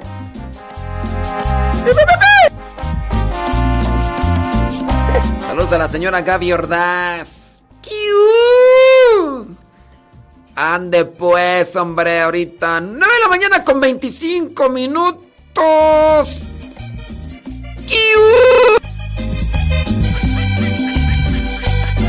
Todo el gallinero ahí.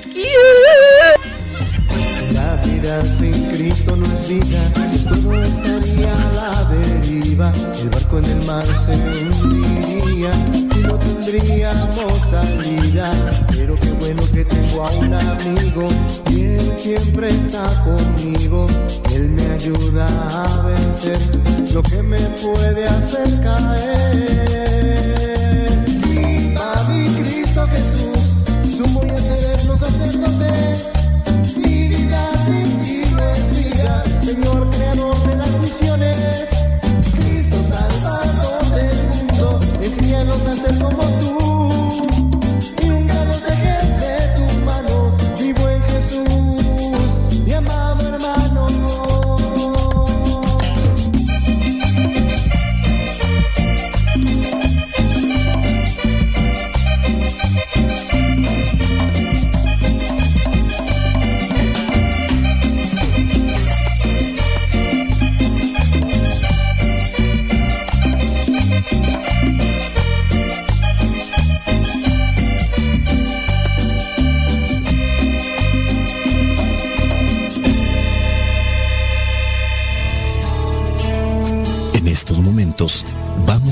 la palabra de Dios. Dispón tu corazón para que el mensaje llegue hasta lo más profundo de tu ser.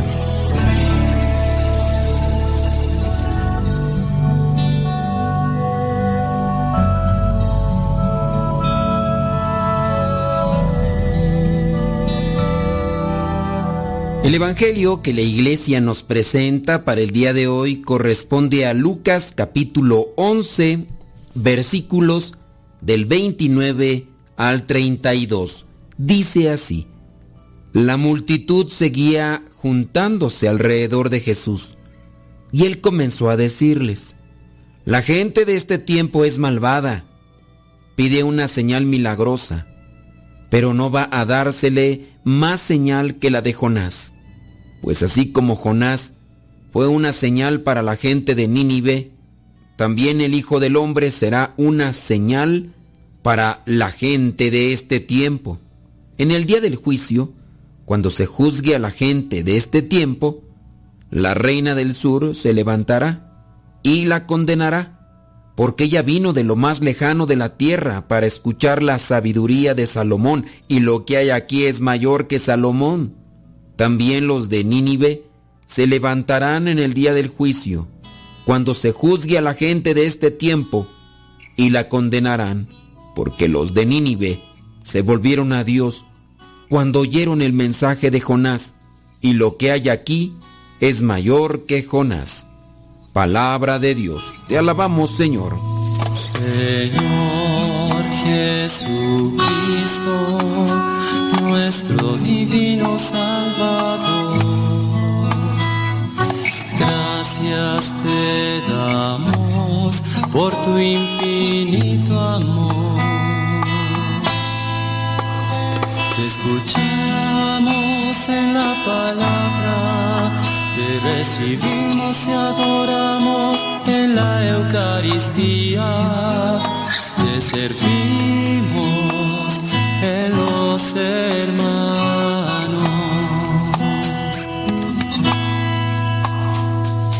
Que seamos misioneros como lo quieres tú, enseñando a los hombres el fuego de tu amor. El Evangelio que nos presenta el día de hoy la iglesia nos da a conocer aquel momento en el cual nuestro Señor Jesucristo, un tanto ya enfadado, dice que no se le dará aquella señal que pide la gente, sino se le dará aquella señal que viene a ser interpretada como el momento de su muerte y su resurrección. Dice en el versículo 29. La gente de este tiempo es malvada, pide una señal milagrosa, pero no va a dársele más señal que la de Jonás. Pero también hay que poner las cosas en su contexto para entenderle. Aquí menciona en el versículo 29 que la multitud seguía juntándose alrededor de Jesús. Y entonces él comienza a decir estas cosas que ya hemos dicho. La gente de este tiempo es malvada, pide una señal milagrosa, pero ¿por qué pide una señal milagrosa? ¿Para qué es esa señal milagrosa? ¿A quién se refiere con gente malvada? ¿Se refiere a los que piden milagros? ¿Se refiere a los fariseos? ¿Se refiere a los maestros de la ley? Seamos sinceros, pues, y en aquel tiempo mucha gente seguía a Jesús no tanto porque creían que era el Mesías, sino por los milagros que él concedía. Es una realidad, también sucede en nuestros días. Eso puede ser parte de nuestro desconocimiento, también parte de nuestra desesperación. Ante una enfermedad buscamos los médicos y no encontramos solución o alivio, pero nos dicen de esta propuesta, de esto que nos puede servir y ayudar. Y también en aquellos tiempos sucedía, y más cuando sabían que no había la posibilidad de consultar tantos médicos como en la actualidad sí lo hay para poder incluso buscar especialistas. Pero también, aunque haya muchos médicos y demás, muchas personas pueden buscar a Dios solamente para exigir una señal milagrosa. Ahí es cuando se llega a poner a prueba a Dios, porque si es que Dios me responde, puedo entonces acercarme a Él. Debemos de ser comprensivos con aquellos que casi no han caminado cerca del Señor. Y en esa comprensión también nosotros vamos a reflejar si hemos asimilado las palabras de Cristo. No solamente es entender la palabra y gloriarnos y ser un tanto presuntuosos, porque otros no lo conocen o no lo entienden. Hay personas que sin duda tendrán también algún problema en el entendimiento, pero hay otras personas que no conocen bien a Cristo porque no se han acercado a la luz. Y si nosotros ahora nos gloriamos de conocer a Cristo, que también se manifieste en la paciencia y en la comprensión. Tenemos que trabajar en la humildad porque eso nos falta mucho. La soberbia es el pecado capital que es contrario a la humildad. Recordemos que en Adán y Eva se dio el pecado de soberbia. Ellos cayeron en el engaño de la serpiente cuando les dijo que si probaban del fruto prohibido, serían igual que Dios. Los de la torre de Babel querían construirla lo más alto posible, de manera que pudieran estar al mismo nivel de Dios. Caín mató a su hermano Abel por envidia. La envidia es generada por la soberbia. Y cuando la soberbia nos domina, queremos ponernos al mismo nivel de Dios. La gente de este tiempo es malvada, pide una señal milagrosa, pero no va a dársele más señal que la de Jonás. Si Dios me concede esto, entonces creo en Él. A ver que Dios se aparezca, a ver si es cierto que existe, dicen algunos. Otros más, con mucho dolor en su corazón, se atreven a decir que Dios no existe porque no se les concedió lo que ellos pedían. Aunque era una necesidad, podría ser, por ejemplo, aquel familiar que tanto apreciábamos, que tanto queríamos, pero que la enfermedad le arrebató la vida. Y como Dios no concedió aquello que yo le pedía, entonces ya no creo en Él. ¿Qué necesitamos para convertirnos? Jonás predicó la palabra, no hizo milagros, no hizo señales portentosas, ni siquiera les compartió por lo que había pasado, solamente les dijo la palabra del Señor y los de Nínive creyeron, se arrepintieron y después llenaron sus cuerpos de ceniza y se rasgaron la ropa, de manera que Dios tuvo misericordia de ellos. Pero ¿por qué nosotros no creemos en la palabra? ¿Por qué somos tan duros? ¿Por qué a fuerzas necesitamos una señal para convertirnos? Aquella mujer, conocida como la reina del sur, le bastó escuchar a Salomón, le bastó escuchar de su sabiduría, y esta mujer se convirtió. Nosotros, más que los milagros, tenemos que buscar la conversión. En nuestra conversión alcanzamos tantas bendiciones y gracias de parte de Dios. Quizá muchas veces no conseguimos lo que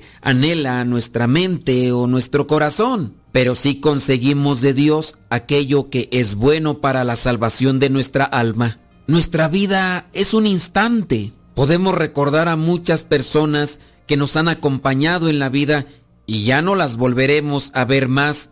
En esta estaban, ya no están.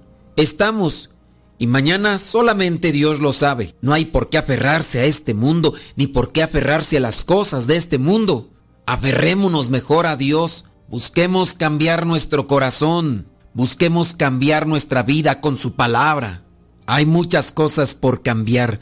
Mis pensamientos, mis acciones, Hemos cosechado con tristeza y con dolor el fruto de esas malas acciones o de esas malas palabras o esos malos pensamientos, suponiendo tantas cosas que muchas veces solamente se han dado en nuestro pensamiento. ¿Por qué no convertirnos a Dios para comenzar a percibir esa paz que Él nos ofrece ya desde esta vida? Pero no. Muchas veces nosotros nos dejamos llevar por las apetencias del mundo por las distorsiones de esta vida. Los de Nínive se volvieron a Dios cuando oyeron el mensaje de Jonás. Y lo que hay aquí, dice Jesús, es mayor que Jonás.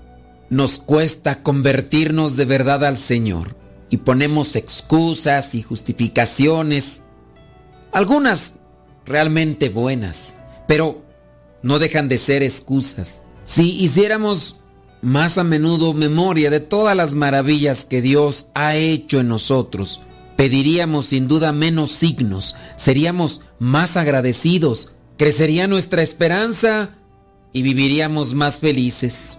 Basta con ponernos delante de la presencia del Señor y decirle, danos Señor un corazón y unos ojos nuevos para descubrir y agradecer todas esas maravillas que haces en los corazones de las personas y en toda nuestra historia has dejado.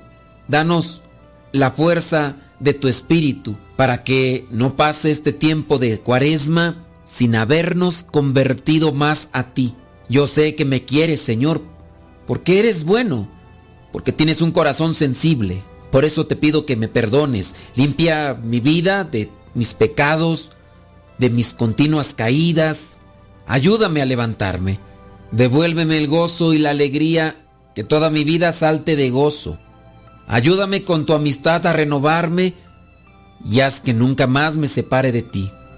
Que nazca en mí como una fuente un corazón puro y que una voluntad firme crezca en mí.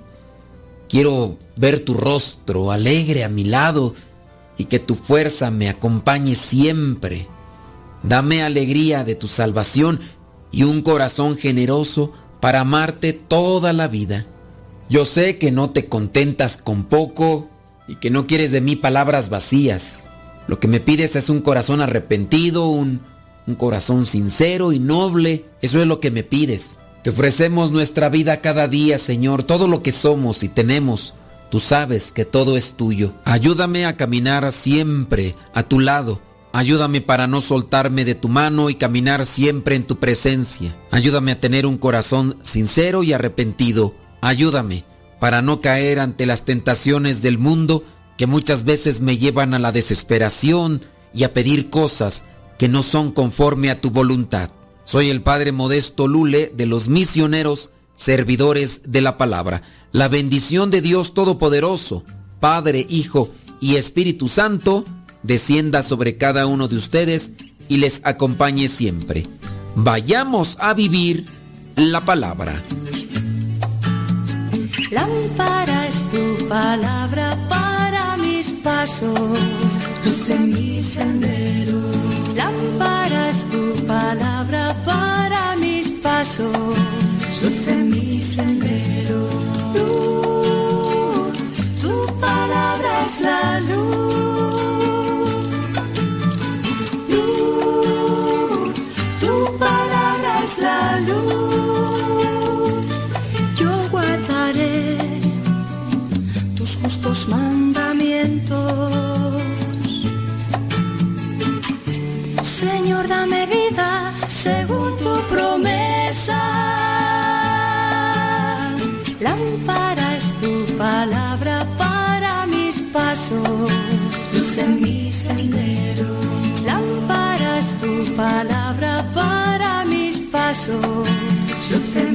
Sendero.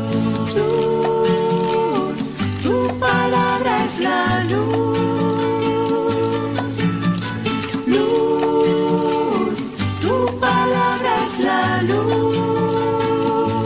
Mi vida, Señor, está siempre en peligro.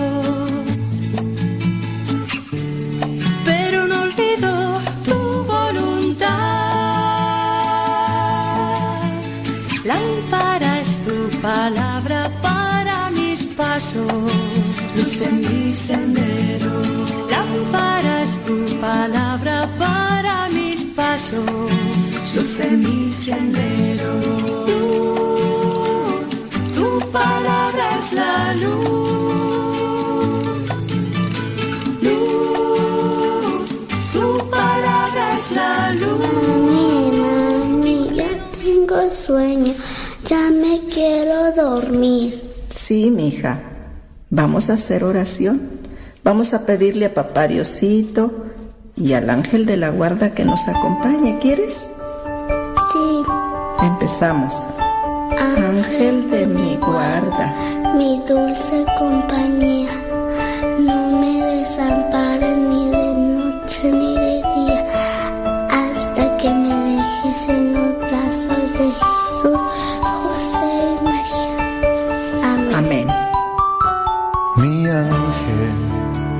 Tú estás siempre cerca de mí, testigo en mi diario vivir. Mi ángel,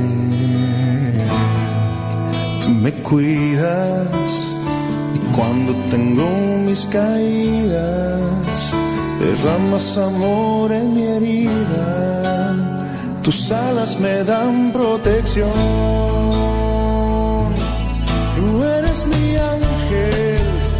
Me pones cerquita de Dios.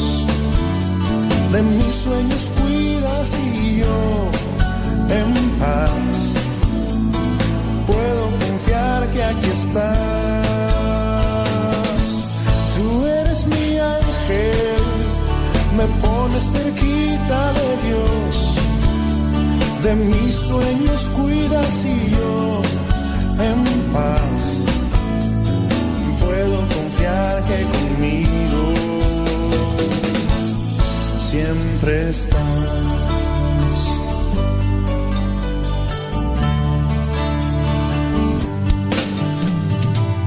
Sabes, ahora que lo he pensado, no sé si algún nombre ya tienes nunca lo había imaginado.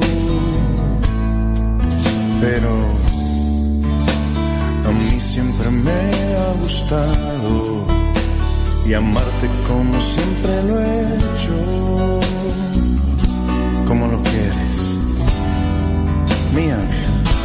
Tú eres mi ángel, me pones cerquita de Dios. De mis sueños cuidas y yo. En paz. Puedo confiar que aquí estás. Tú eres mi ángel, me pones cerquita de Dios, de mis sueños cuidas y yo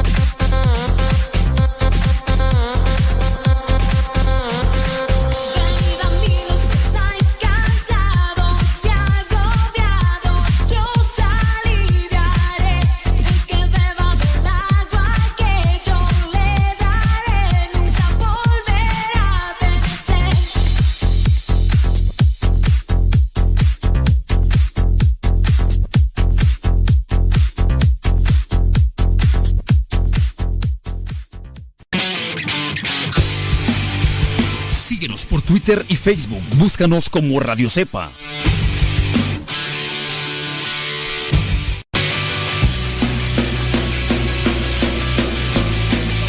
palabra y no puedo parar. Lo que me das en ningún lado lo puedo hallar.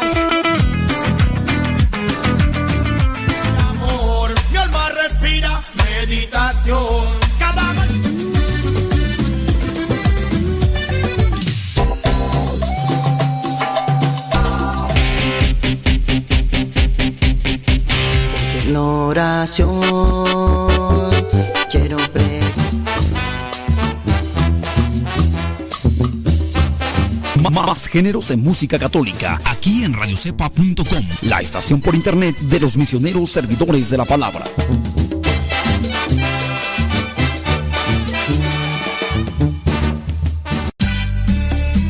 Tío Modesto, es que me gusta escuchar mucho Nano Sepa.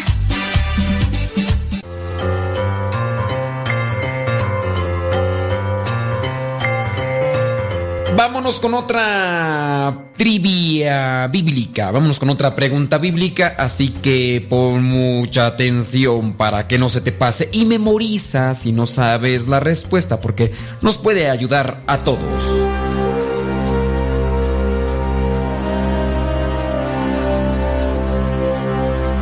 La pregunta es la siguiente. ¿Cómo se llamó el tercer hijo de Adán y Eva? ¿Cómo se llamó el tercer hijo de Adán y Eva? ¿Se llamó Set? ¿Se llamó Cam? ¿O se llamó Jafet? ¿Cómo se llamó el tercer hijo de Adán y Eva? Set, Cam o Jafet.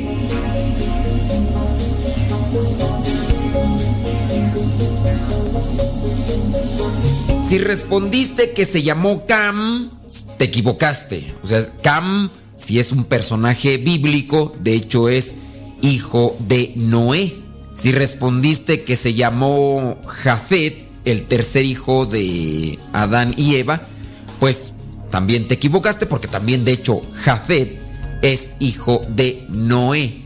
El tercer hijo de Adán y Eva, recordarás que era Caín y Abel. Caín y Abel. Y Caín y Abel ofrecían sacrificios a Dios. Uno de ellos ofrecía animales, porque era, pues, bueno, se dedicaba a la crianza de animales. El otro era agricultor. En este caso hablamos de Caín.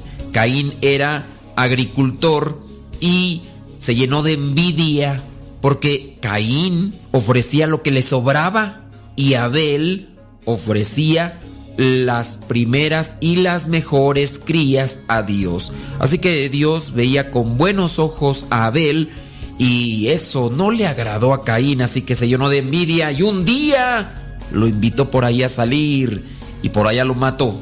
Bueno, fue desterrado, en este caso Caín, y después tuvieron otro hijo, Adán y Eva, y este fue Set. Lo puedes verificar ahí en el libro del Génesis, capítulo 4, versículo 25. Génesis 4, versículo 25. El tercer hijo de Adán y Eva se llamó Set.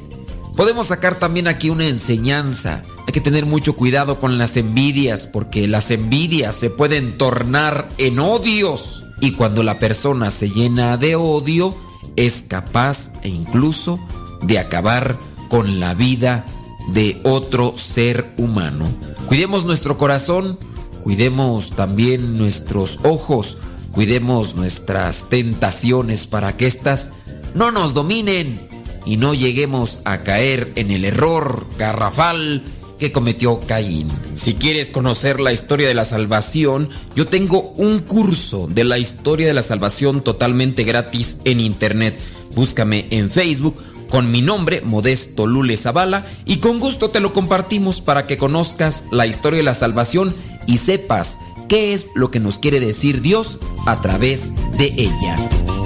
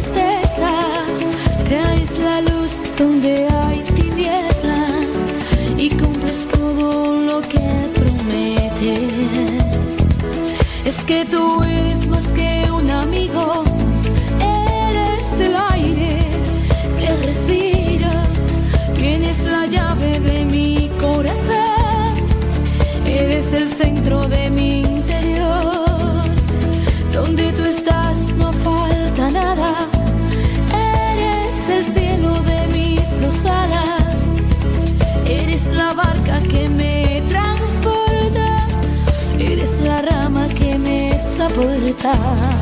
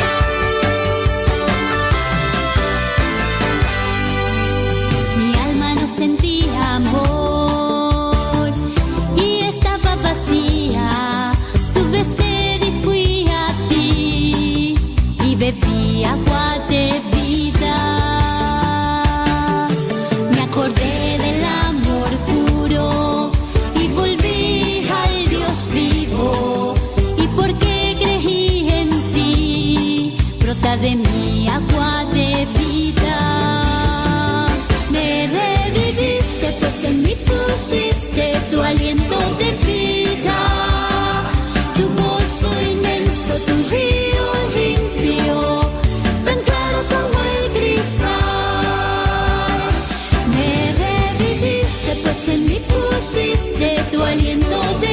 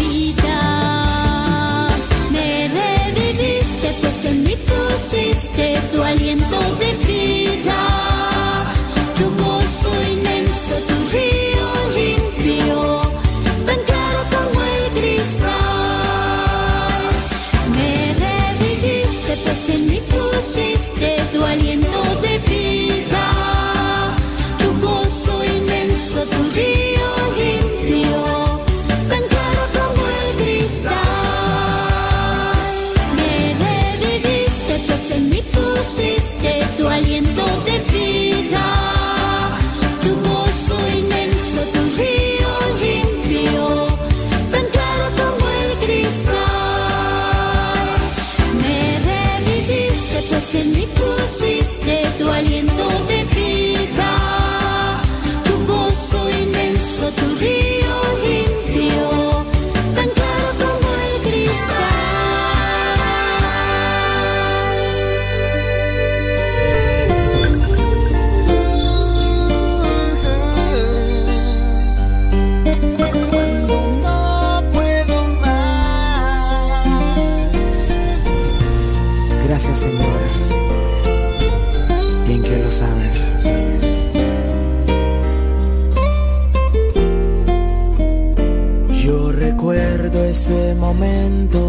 que tu voz a mí me habló. Tú llegaste en un tiempo de dolor y confusión. Quiero gritar al mundo entero que yo.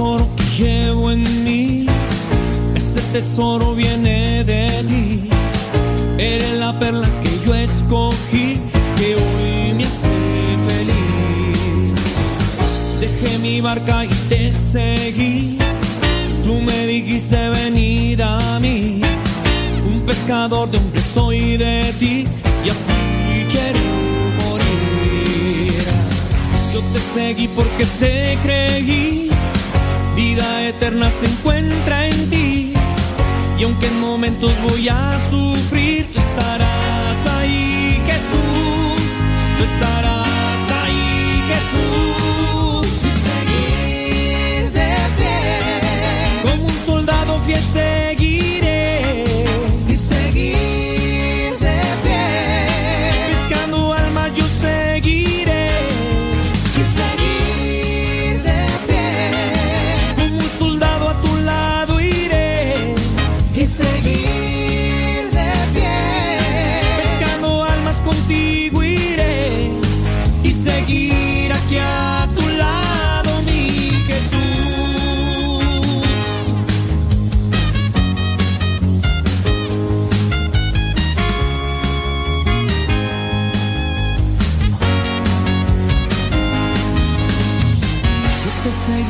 te creí, vida eterna se encuentra en ti.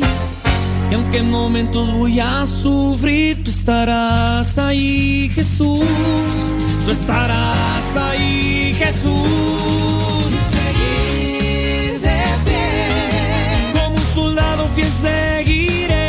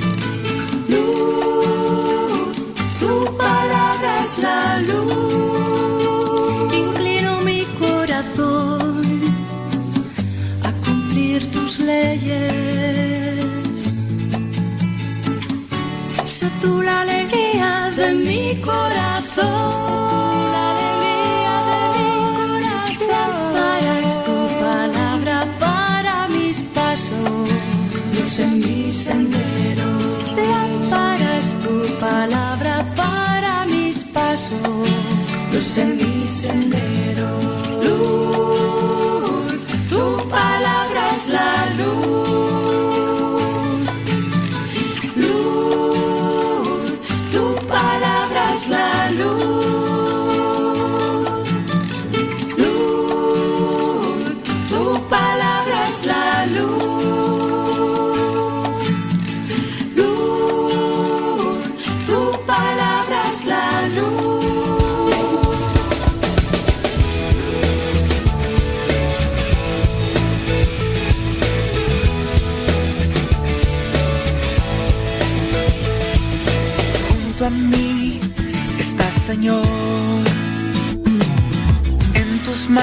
va mi corazón.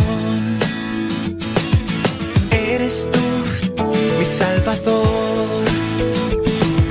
mi escudo, mi protector.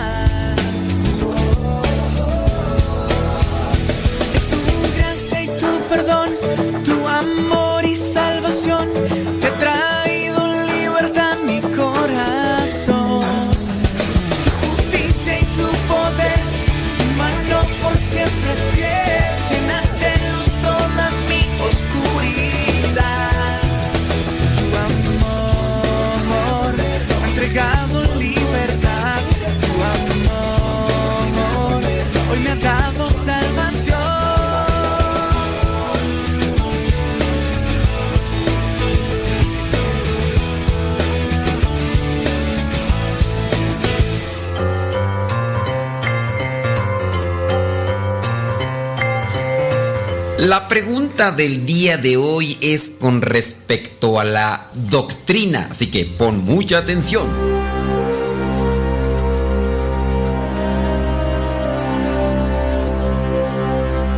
La pregunta es la siguiente. ¿Cuántas vírgenes hay? Sí, acuérdate que está que la Virgen de Guadalupe, que la Virgen de Zapopan, que la Virgen del Carmen, de Lourdes. ¿Cuántas vírgenes hay? ¿Hay tres? ¿Una? ¿O muchas? ¿Cuántas vírgenes hay?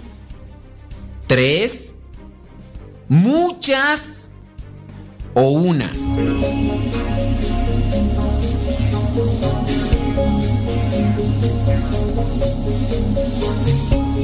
Bueno, pues si tu respuesta fue que hay tres vírgenes, pues te equivocaste. Si tu respuesta fue hay muchas vírgenes, muchas, muchas, muchas, pues también déjame decirte que te equivocaste, sí, también te equivocaste. En realidad, solamente hay una virgen, y es la Virgen María. La Virgen María. Pero ustedes preguntarán, bueno, entonces ¿por qué hay que de Lourdes, que del Carmen, que de Guadalupe, que de Zapopan? Son advocaciones, son advocaciones. Podemos decir eh, la misma Virgen, pero con diferente apellido, pero es la misma Virgen. Es una forma diferente de llamarla.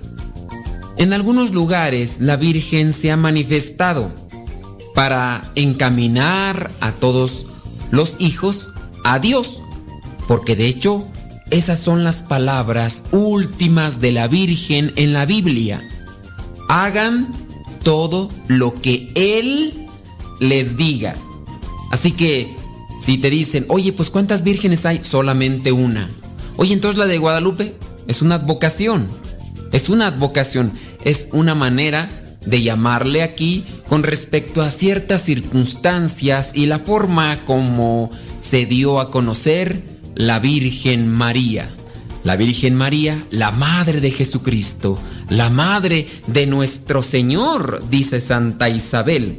La veneramos, la honramos, la respetamos. La Virgen María es una santa y ella también nos enseña, con su entrega, a decirle sí siempre al Señor.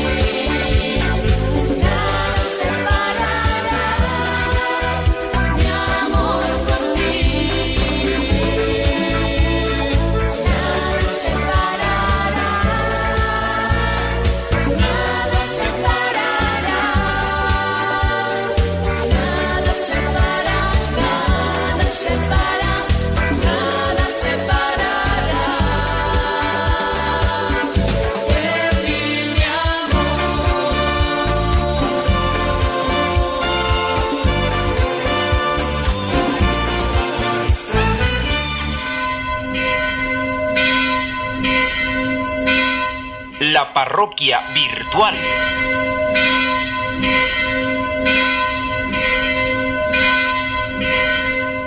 Bueno, pues ya nos está llegando un mensaje, vamos a ver qué es lo que dice.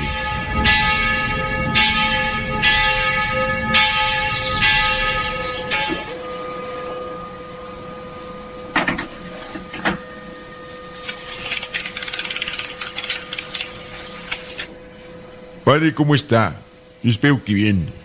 Oiga, padre, tengo una duda. ¿Por qué en Semana Santa se quitan las imágenes de los santos del templo o se cubren? Gracias, padre, espero su respuesta. Bueno, tu pregunta sobre la cuestión de las imágenes y por qué dices que se tapan, se cubren, ¿verdad? Bueno, hablando de lo que es la Semana Santa, no es toda la semana, solamente se cubren o dice la liturgia que se cubran, que se tapen lo que son las imágenes, crucifijos, imágenes de santo, todo esto se debe de cubrir, se debe de tapar con una, con una tela, se deben de, de ocultar. En la Semana Santa tenemos lo que es el Viernes Santo, que este es el día que indica la liturgia que se deben de tapar las imágenes.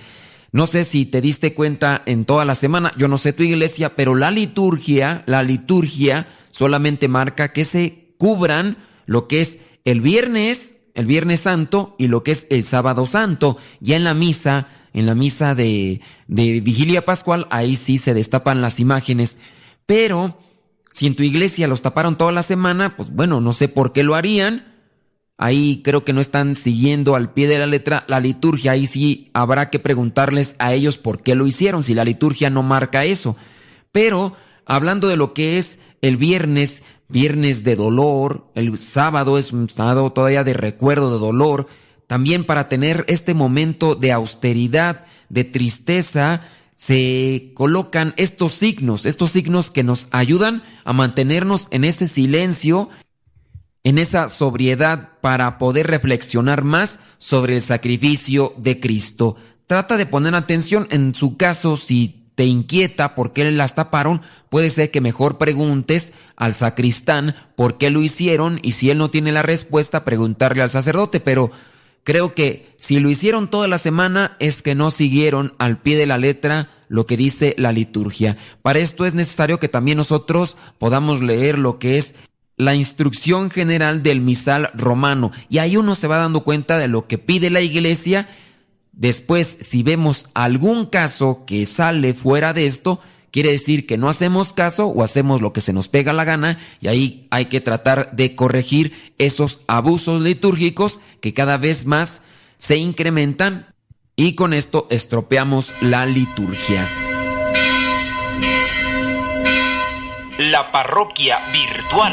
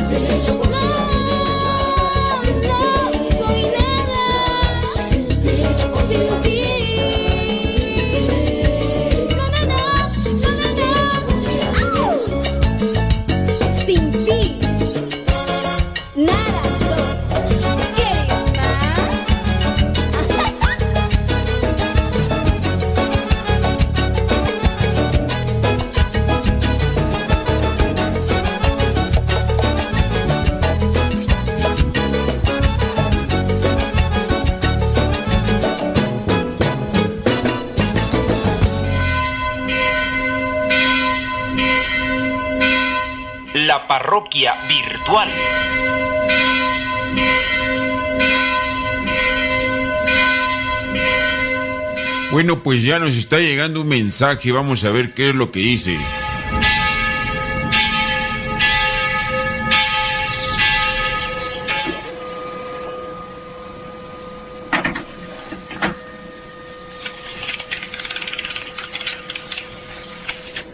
Padre, quisiera fuera tan amable de decirme qué significa la palabra amén. Pues yo tengo entendido que es así sea, pero una hermana del grupo de oración dice que en hebreo significa creo. Y yo quiero estar más segura, por favor, padre, si es tan amable de responder para ya no seguir con esta incertidumbre. Bueno, respecto a la palabra amén, más que en ocasiones buscar el significado, también nos ayuda mucho a ver la etimología. ¿Cuál es el origen de esa palabra? La palabra amén viene del hebreo, am, y significa es verdad. Entonces, cuando nosotros decimos amén, el cuerpo de Cristo, amén, es verdad, yo creo. Hay que tener presente eso. Lo que es el significado ya incluso apropiado para nosotros es así sea, pero la etimología de la palabra es del hebreo y significa es verdad. Cuando tengas dudas respecto al significado de alguna palabra, yo te recomiendo que busques la etimología. La etimología te viene a dar más, de forma más clara, lo que es el significado. Lejos de el significado que pueda tener, la etimología te dice cuál es la raíz, cuál es la base, y así podrás entender mejor el significado de las palabras. La parroquia virtual.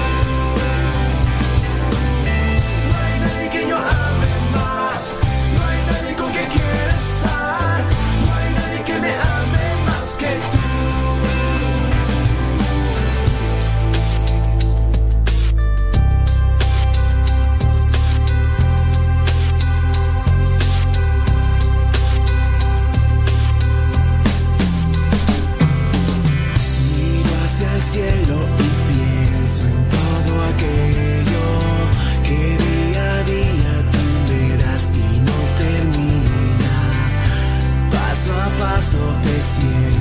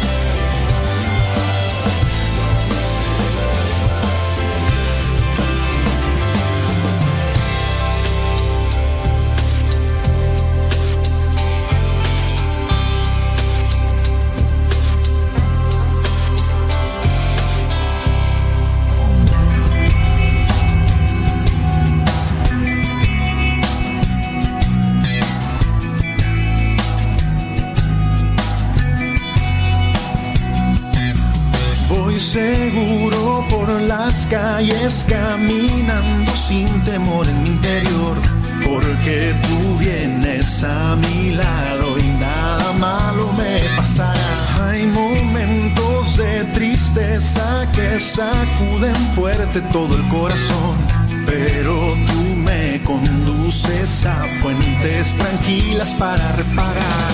Me das tu paz y yo descanso. Cuidas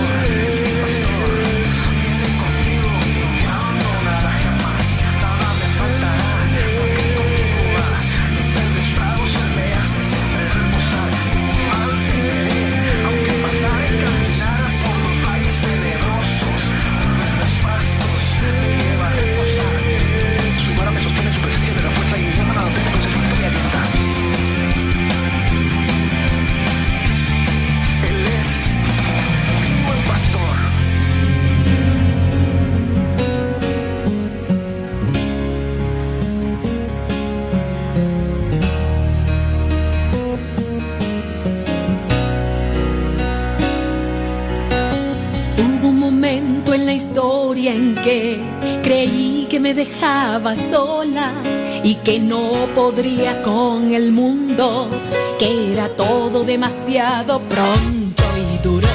Pero al pasar de los años, todo comenzó a tener sentido. Vi tu mano sostener la mía, cada paso del camino tú conmigo.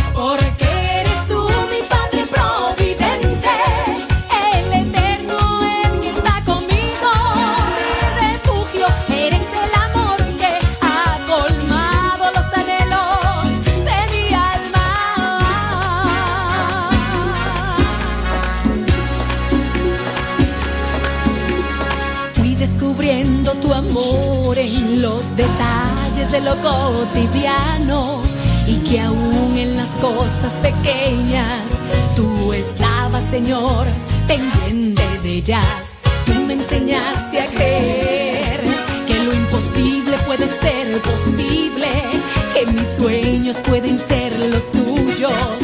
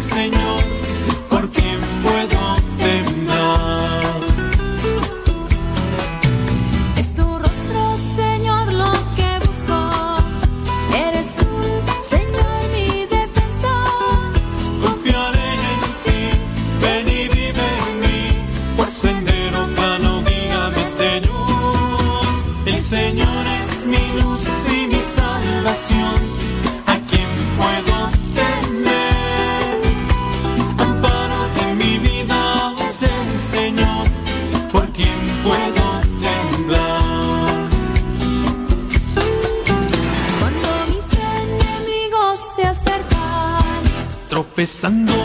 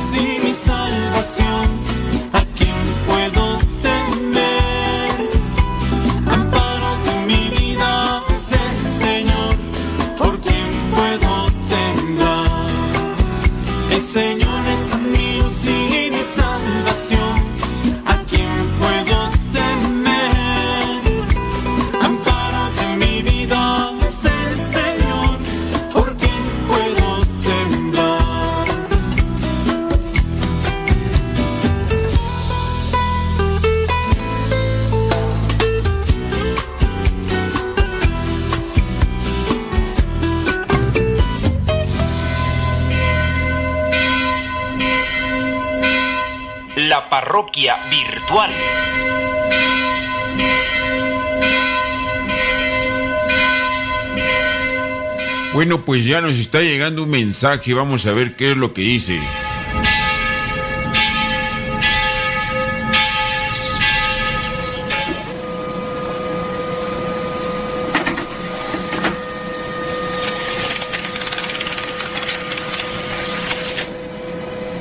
La pregunta dice lo siguiente.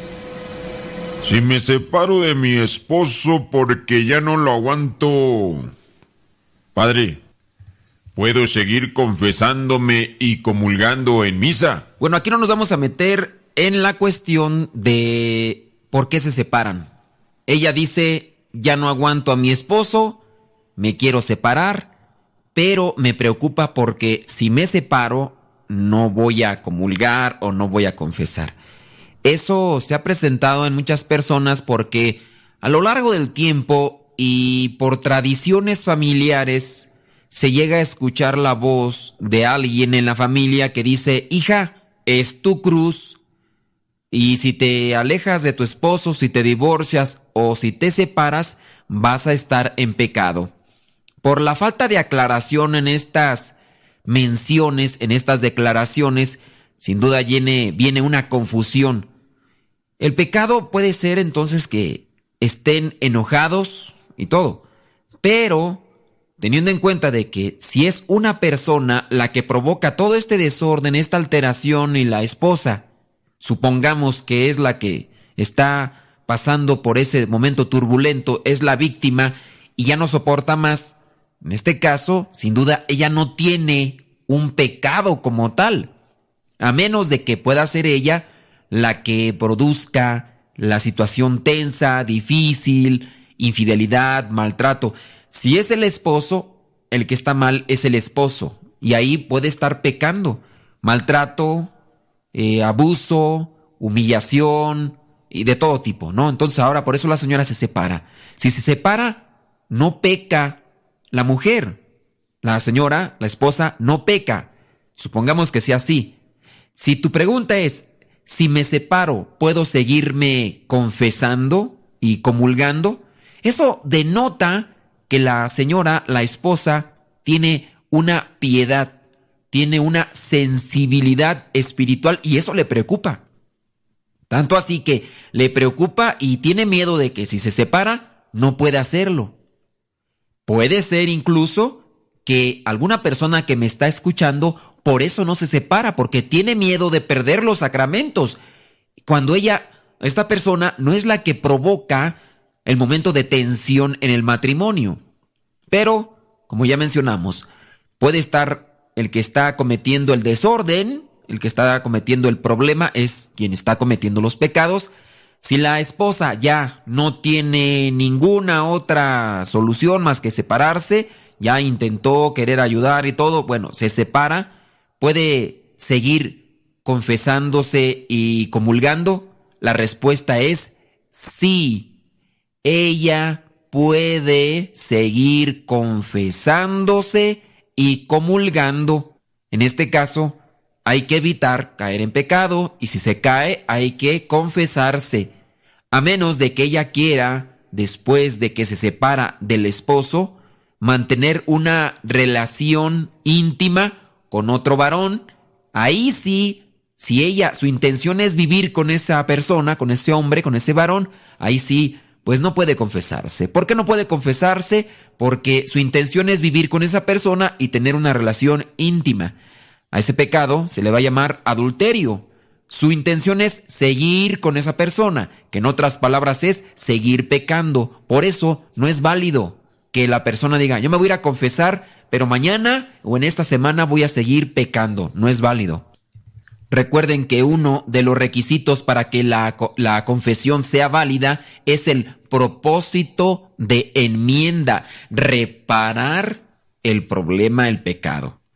Entonces, para responder de una forma ya más concreta, si tú te separas de tu esposo, puedes seguir confesándote y comulgando mientras no llegues a tener una relación que te mantenga en una situación de pecado. Si tú vives aparte, si te vas con tus hijos, vives con ellos, pero no pecas en, esta, en este sentido eh, constante si tu intención no es seguir pecando. Tú sabes, el adulterio es pecado. Entonces, tú te quieres permanecer en esa situación, no vale la confesión. Tienes que decir, no, propósito de enmienda, no voy a vivir con ese hombre, no voy a pecar. Y entonces sí, confiésate y comulga. Que Dios les ayude y que les dé luces. Y sobre todo, si el problema está en tu esposo, pues ojalá se arrepienta y mejor que traten de solucionar el problema, en este caso que se trate de solucionar el problema, la diferencia, la cuestión con tu esposo y que sean un ejemplo para los matrimonios. La parroquia virtual.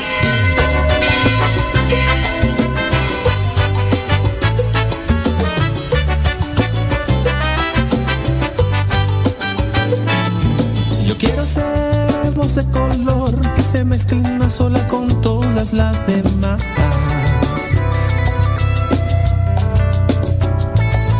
Revestiré toda mi piel de una gama de pigmentos de tendencia universal.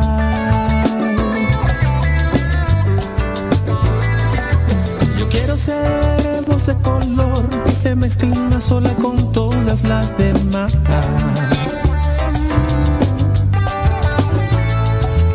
Revestiré toda mi piel de una gama de pigmentos de tendencia universal.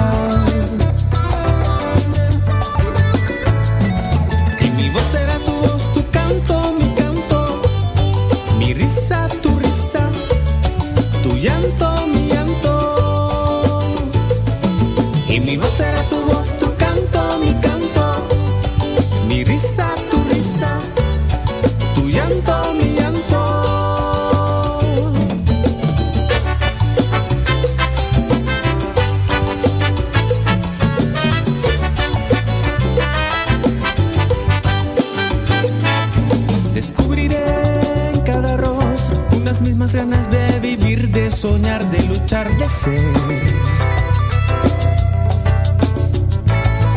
Y quitaré las divisiones porque todos somos iguales. Todos somos iguales. Descubriré en cada rostro unas mismas ganas de vivir, de soñar, de luchar, de ser.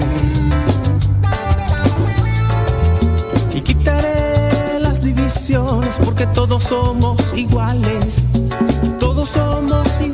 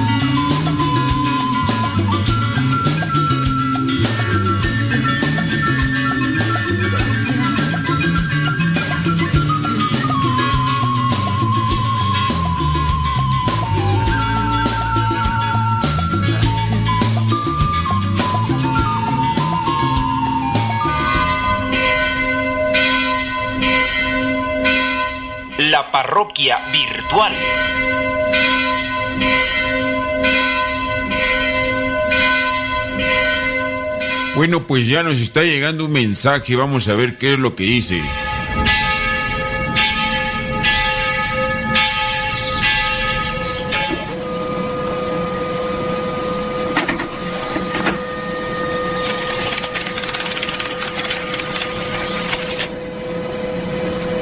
La pregunta dice lo siguiente. Mi mamá pasa por una fase de nervios y cuando le llega esta fase, pues ella insulta y dice muchas cosas pues por su enfermedad. La pregunta es, padre, cuando mi mamá está lúcida, es decir, está bien, no insulta, ¿en ese momento ella puede comulgar? Hablando de los enfermitos, podemos decir que cuando tienen, en este caso, ya una conciencia y ellos se han preparado y llegan estos momentos de lucidez, de llegan, llegan estos momentos también de, de paz y ellos están dispuestos a recibir a Cristo, obviamente se les puede dar la comunión. No hay tampoco que obligar a que un enfermito cuando esté en este estado de nervios puede cometer un acto grave. Así que cuando esté de nervios, no hay que ofrecerle, no hay que llevarle la comunión, hay que esperar mejor a ese momento de lucidez. Así también, por ejemplo, las personas que tienen una enfermedad y que nacieron así, si ellos de alguna manera tienen respeto y tienen conciencia que es Dios, en algún modo, y tienen respeto, podemos ofrecerles la comunión ya cuando sean grandes y ellos acepten también recibir a Cristo. Pero si el niño sufre de alguna enfermedad y no tiene absolutamente ninguna conciencia y apenas se le da la comunión, la saca o juega o quiere tirarla, no hay que darle la comunión en esos casos. La parroquia virtual.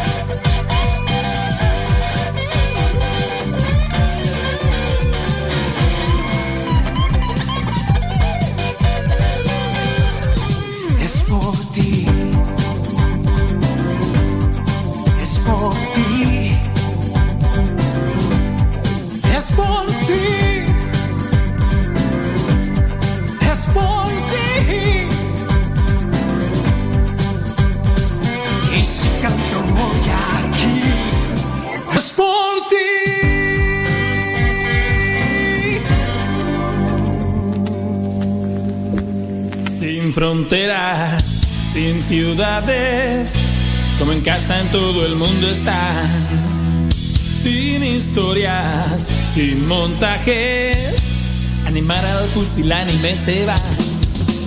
Saben de seguridad, cada día se empeñan en confiar. Les sobra capacidad, pero todo lo hacen en común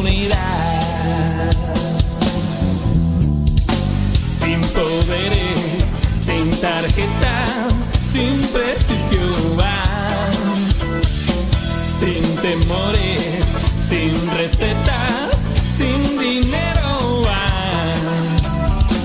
Su mensaje no pasa con los tiempos, todos lo llevamos dentro. Su palabra no aplica a quien la oye, más bien libera a quien la coge. Y aunque algún día escenario, no olvidan a nadie abajo.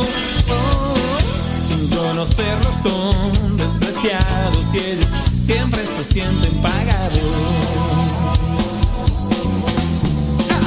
Sin poderes, sin tarjeta, sin prestigio. Sin temores, sin recetas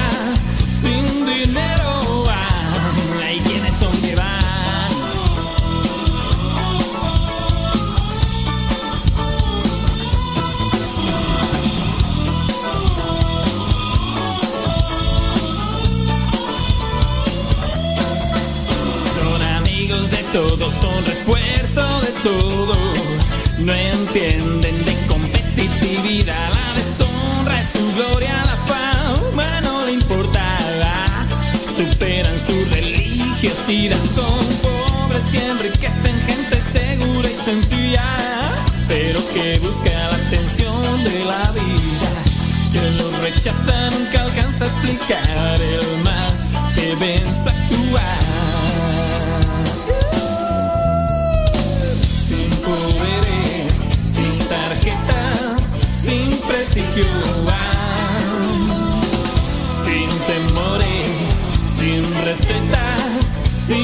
Yeah.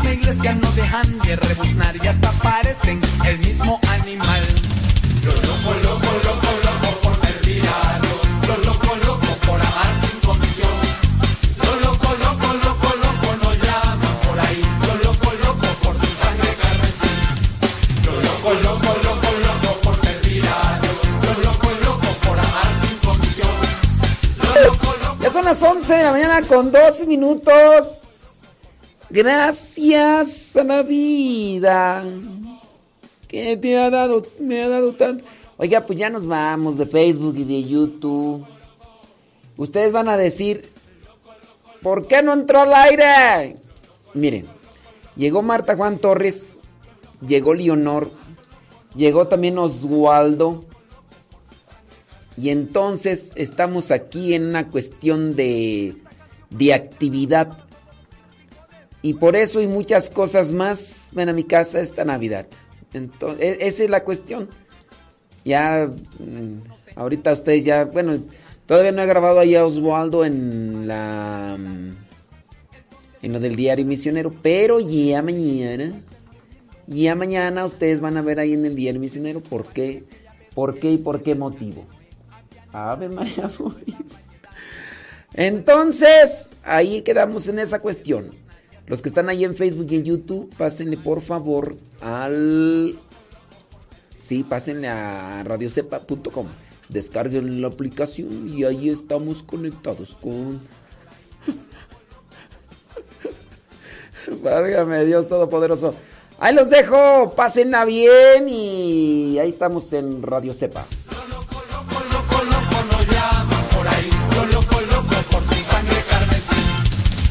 Loco, loco, loco, loco.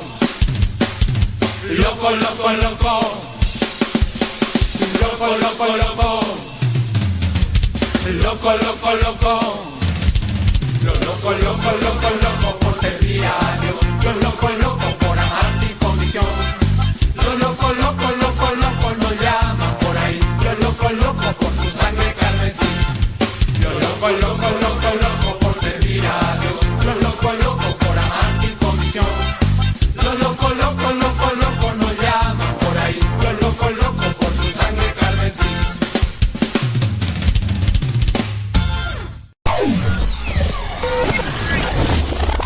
Si quieres volver a escuchar los programas del Padre Modesto, búscalo en tu página favorita de podcast, Spotify, iTunes, Google Podcast y otros más. Busca los programas en, el, canal, Modesto, Radio.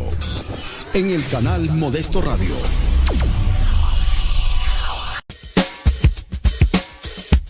No por mucho madrugar amanece más temprano. Pero si tú madrugaste, ya pudiste escuchar todo el programa. Nos escuchamos en la próxima. En el programa Al que Madruga.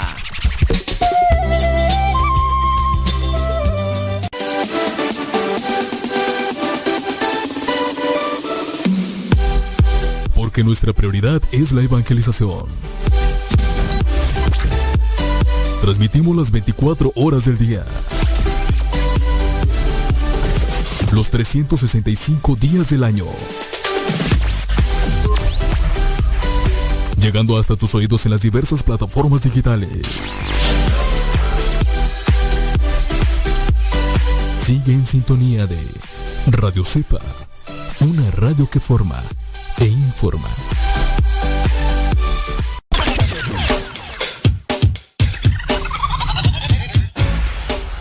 Radio Cepa, la radio que conecta tu corazón con Dios.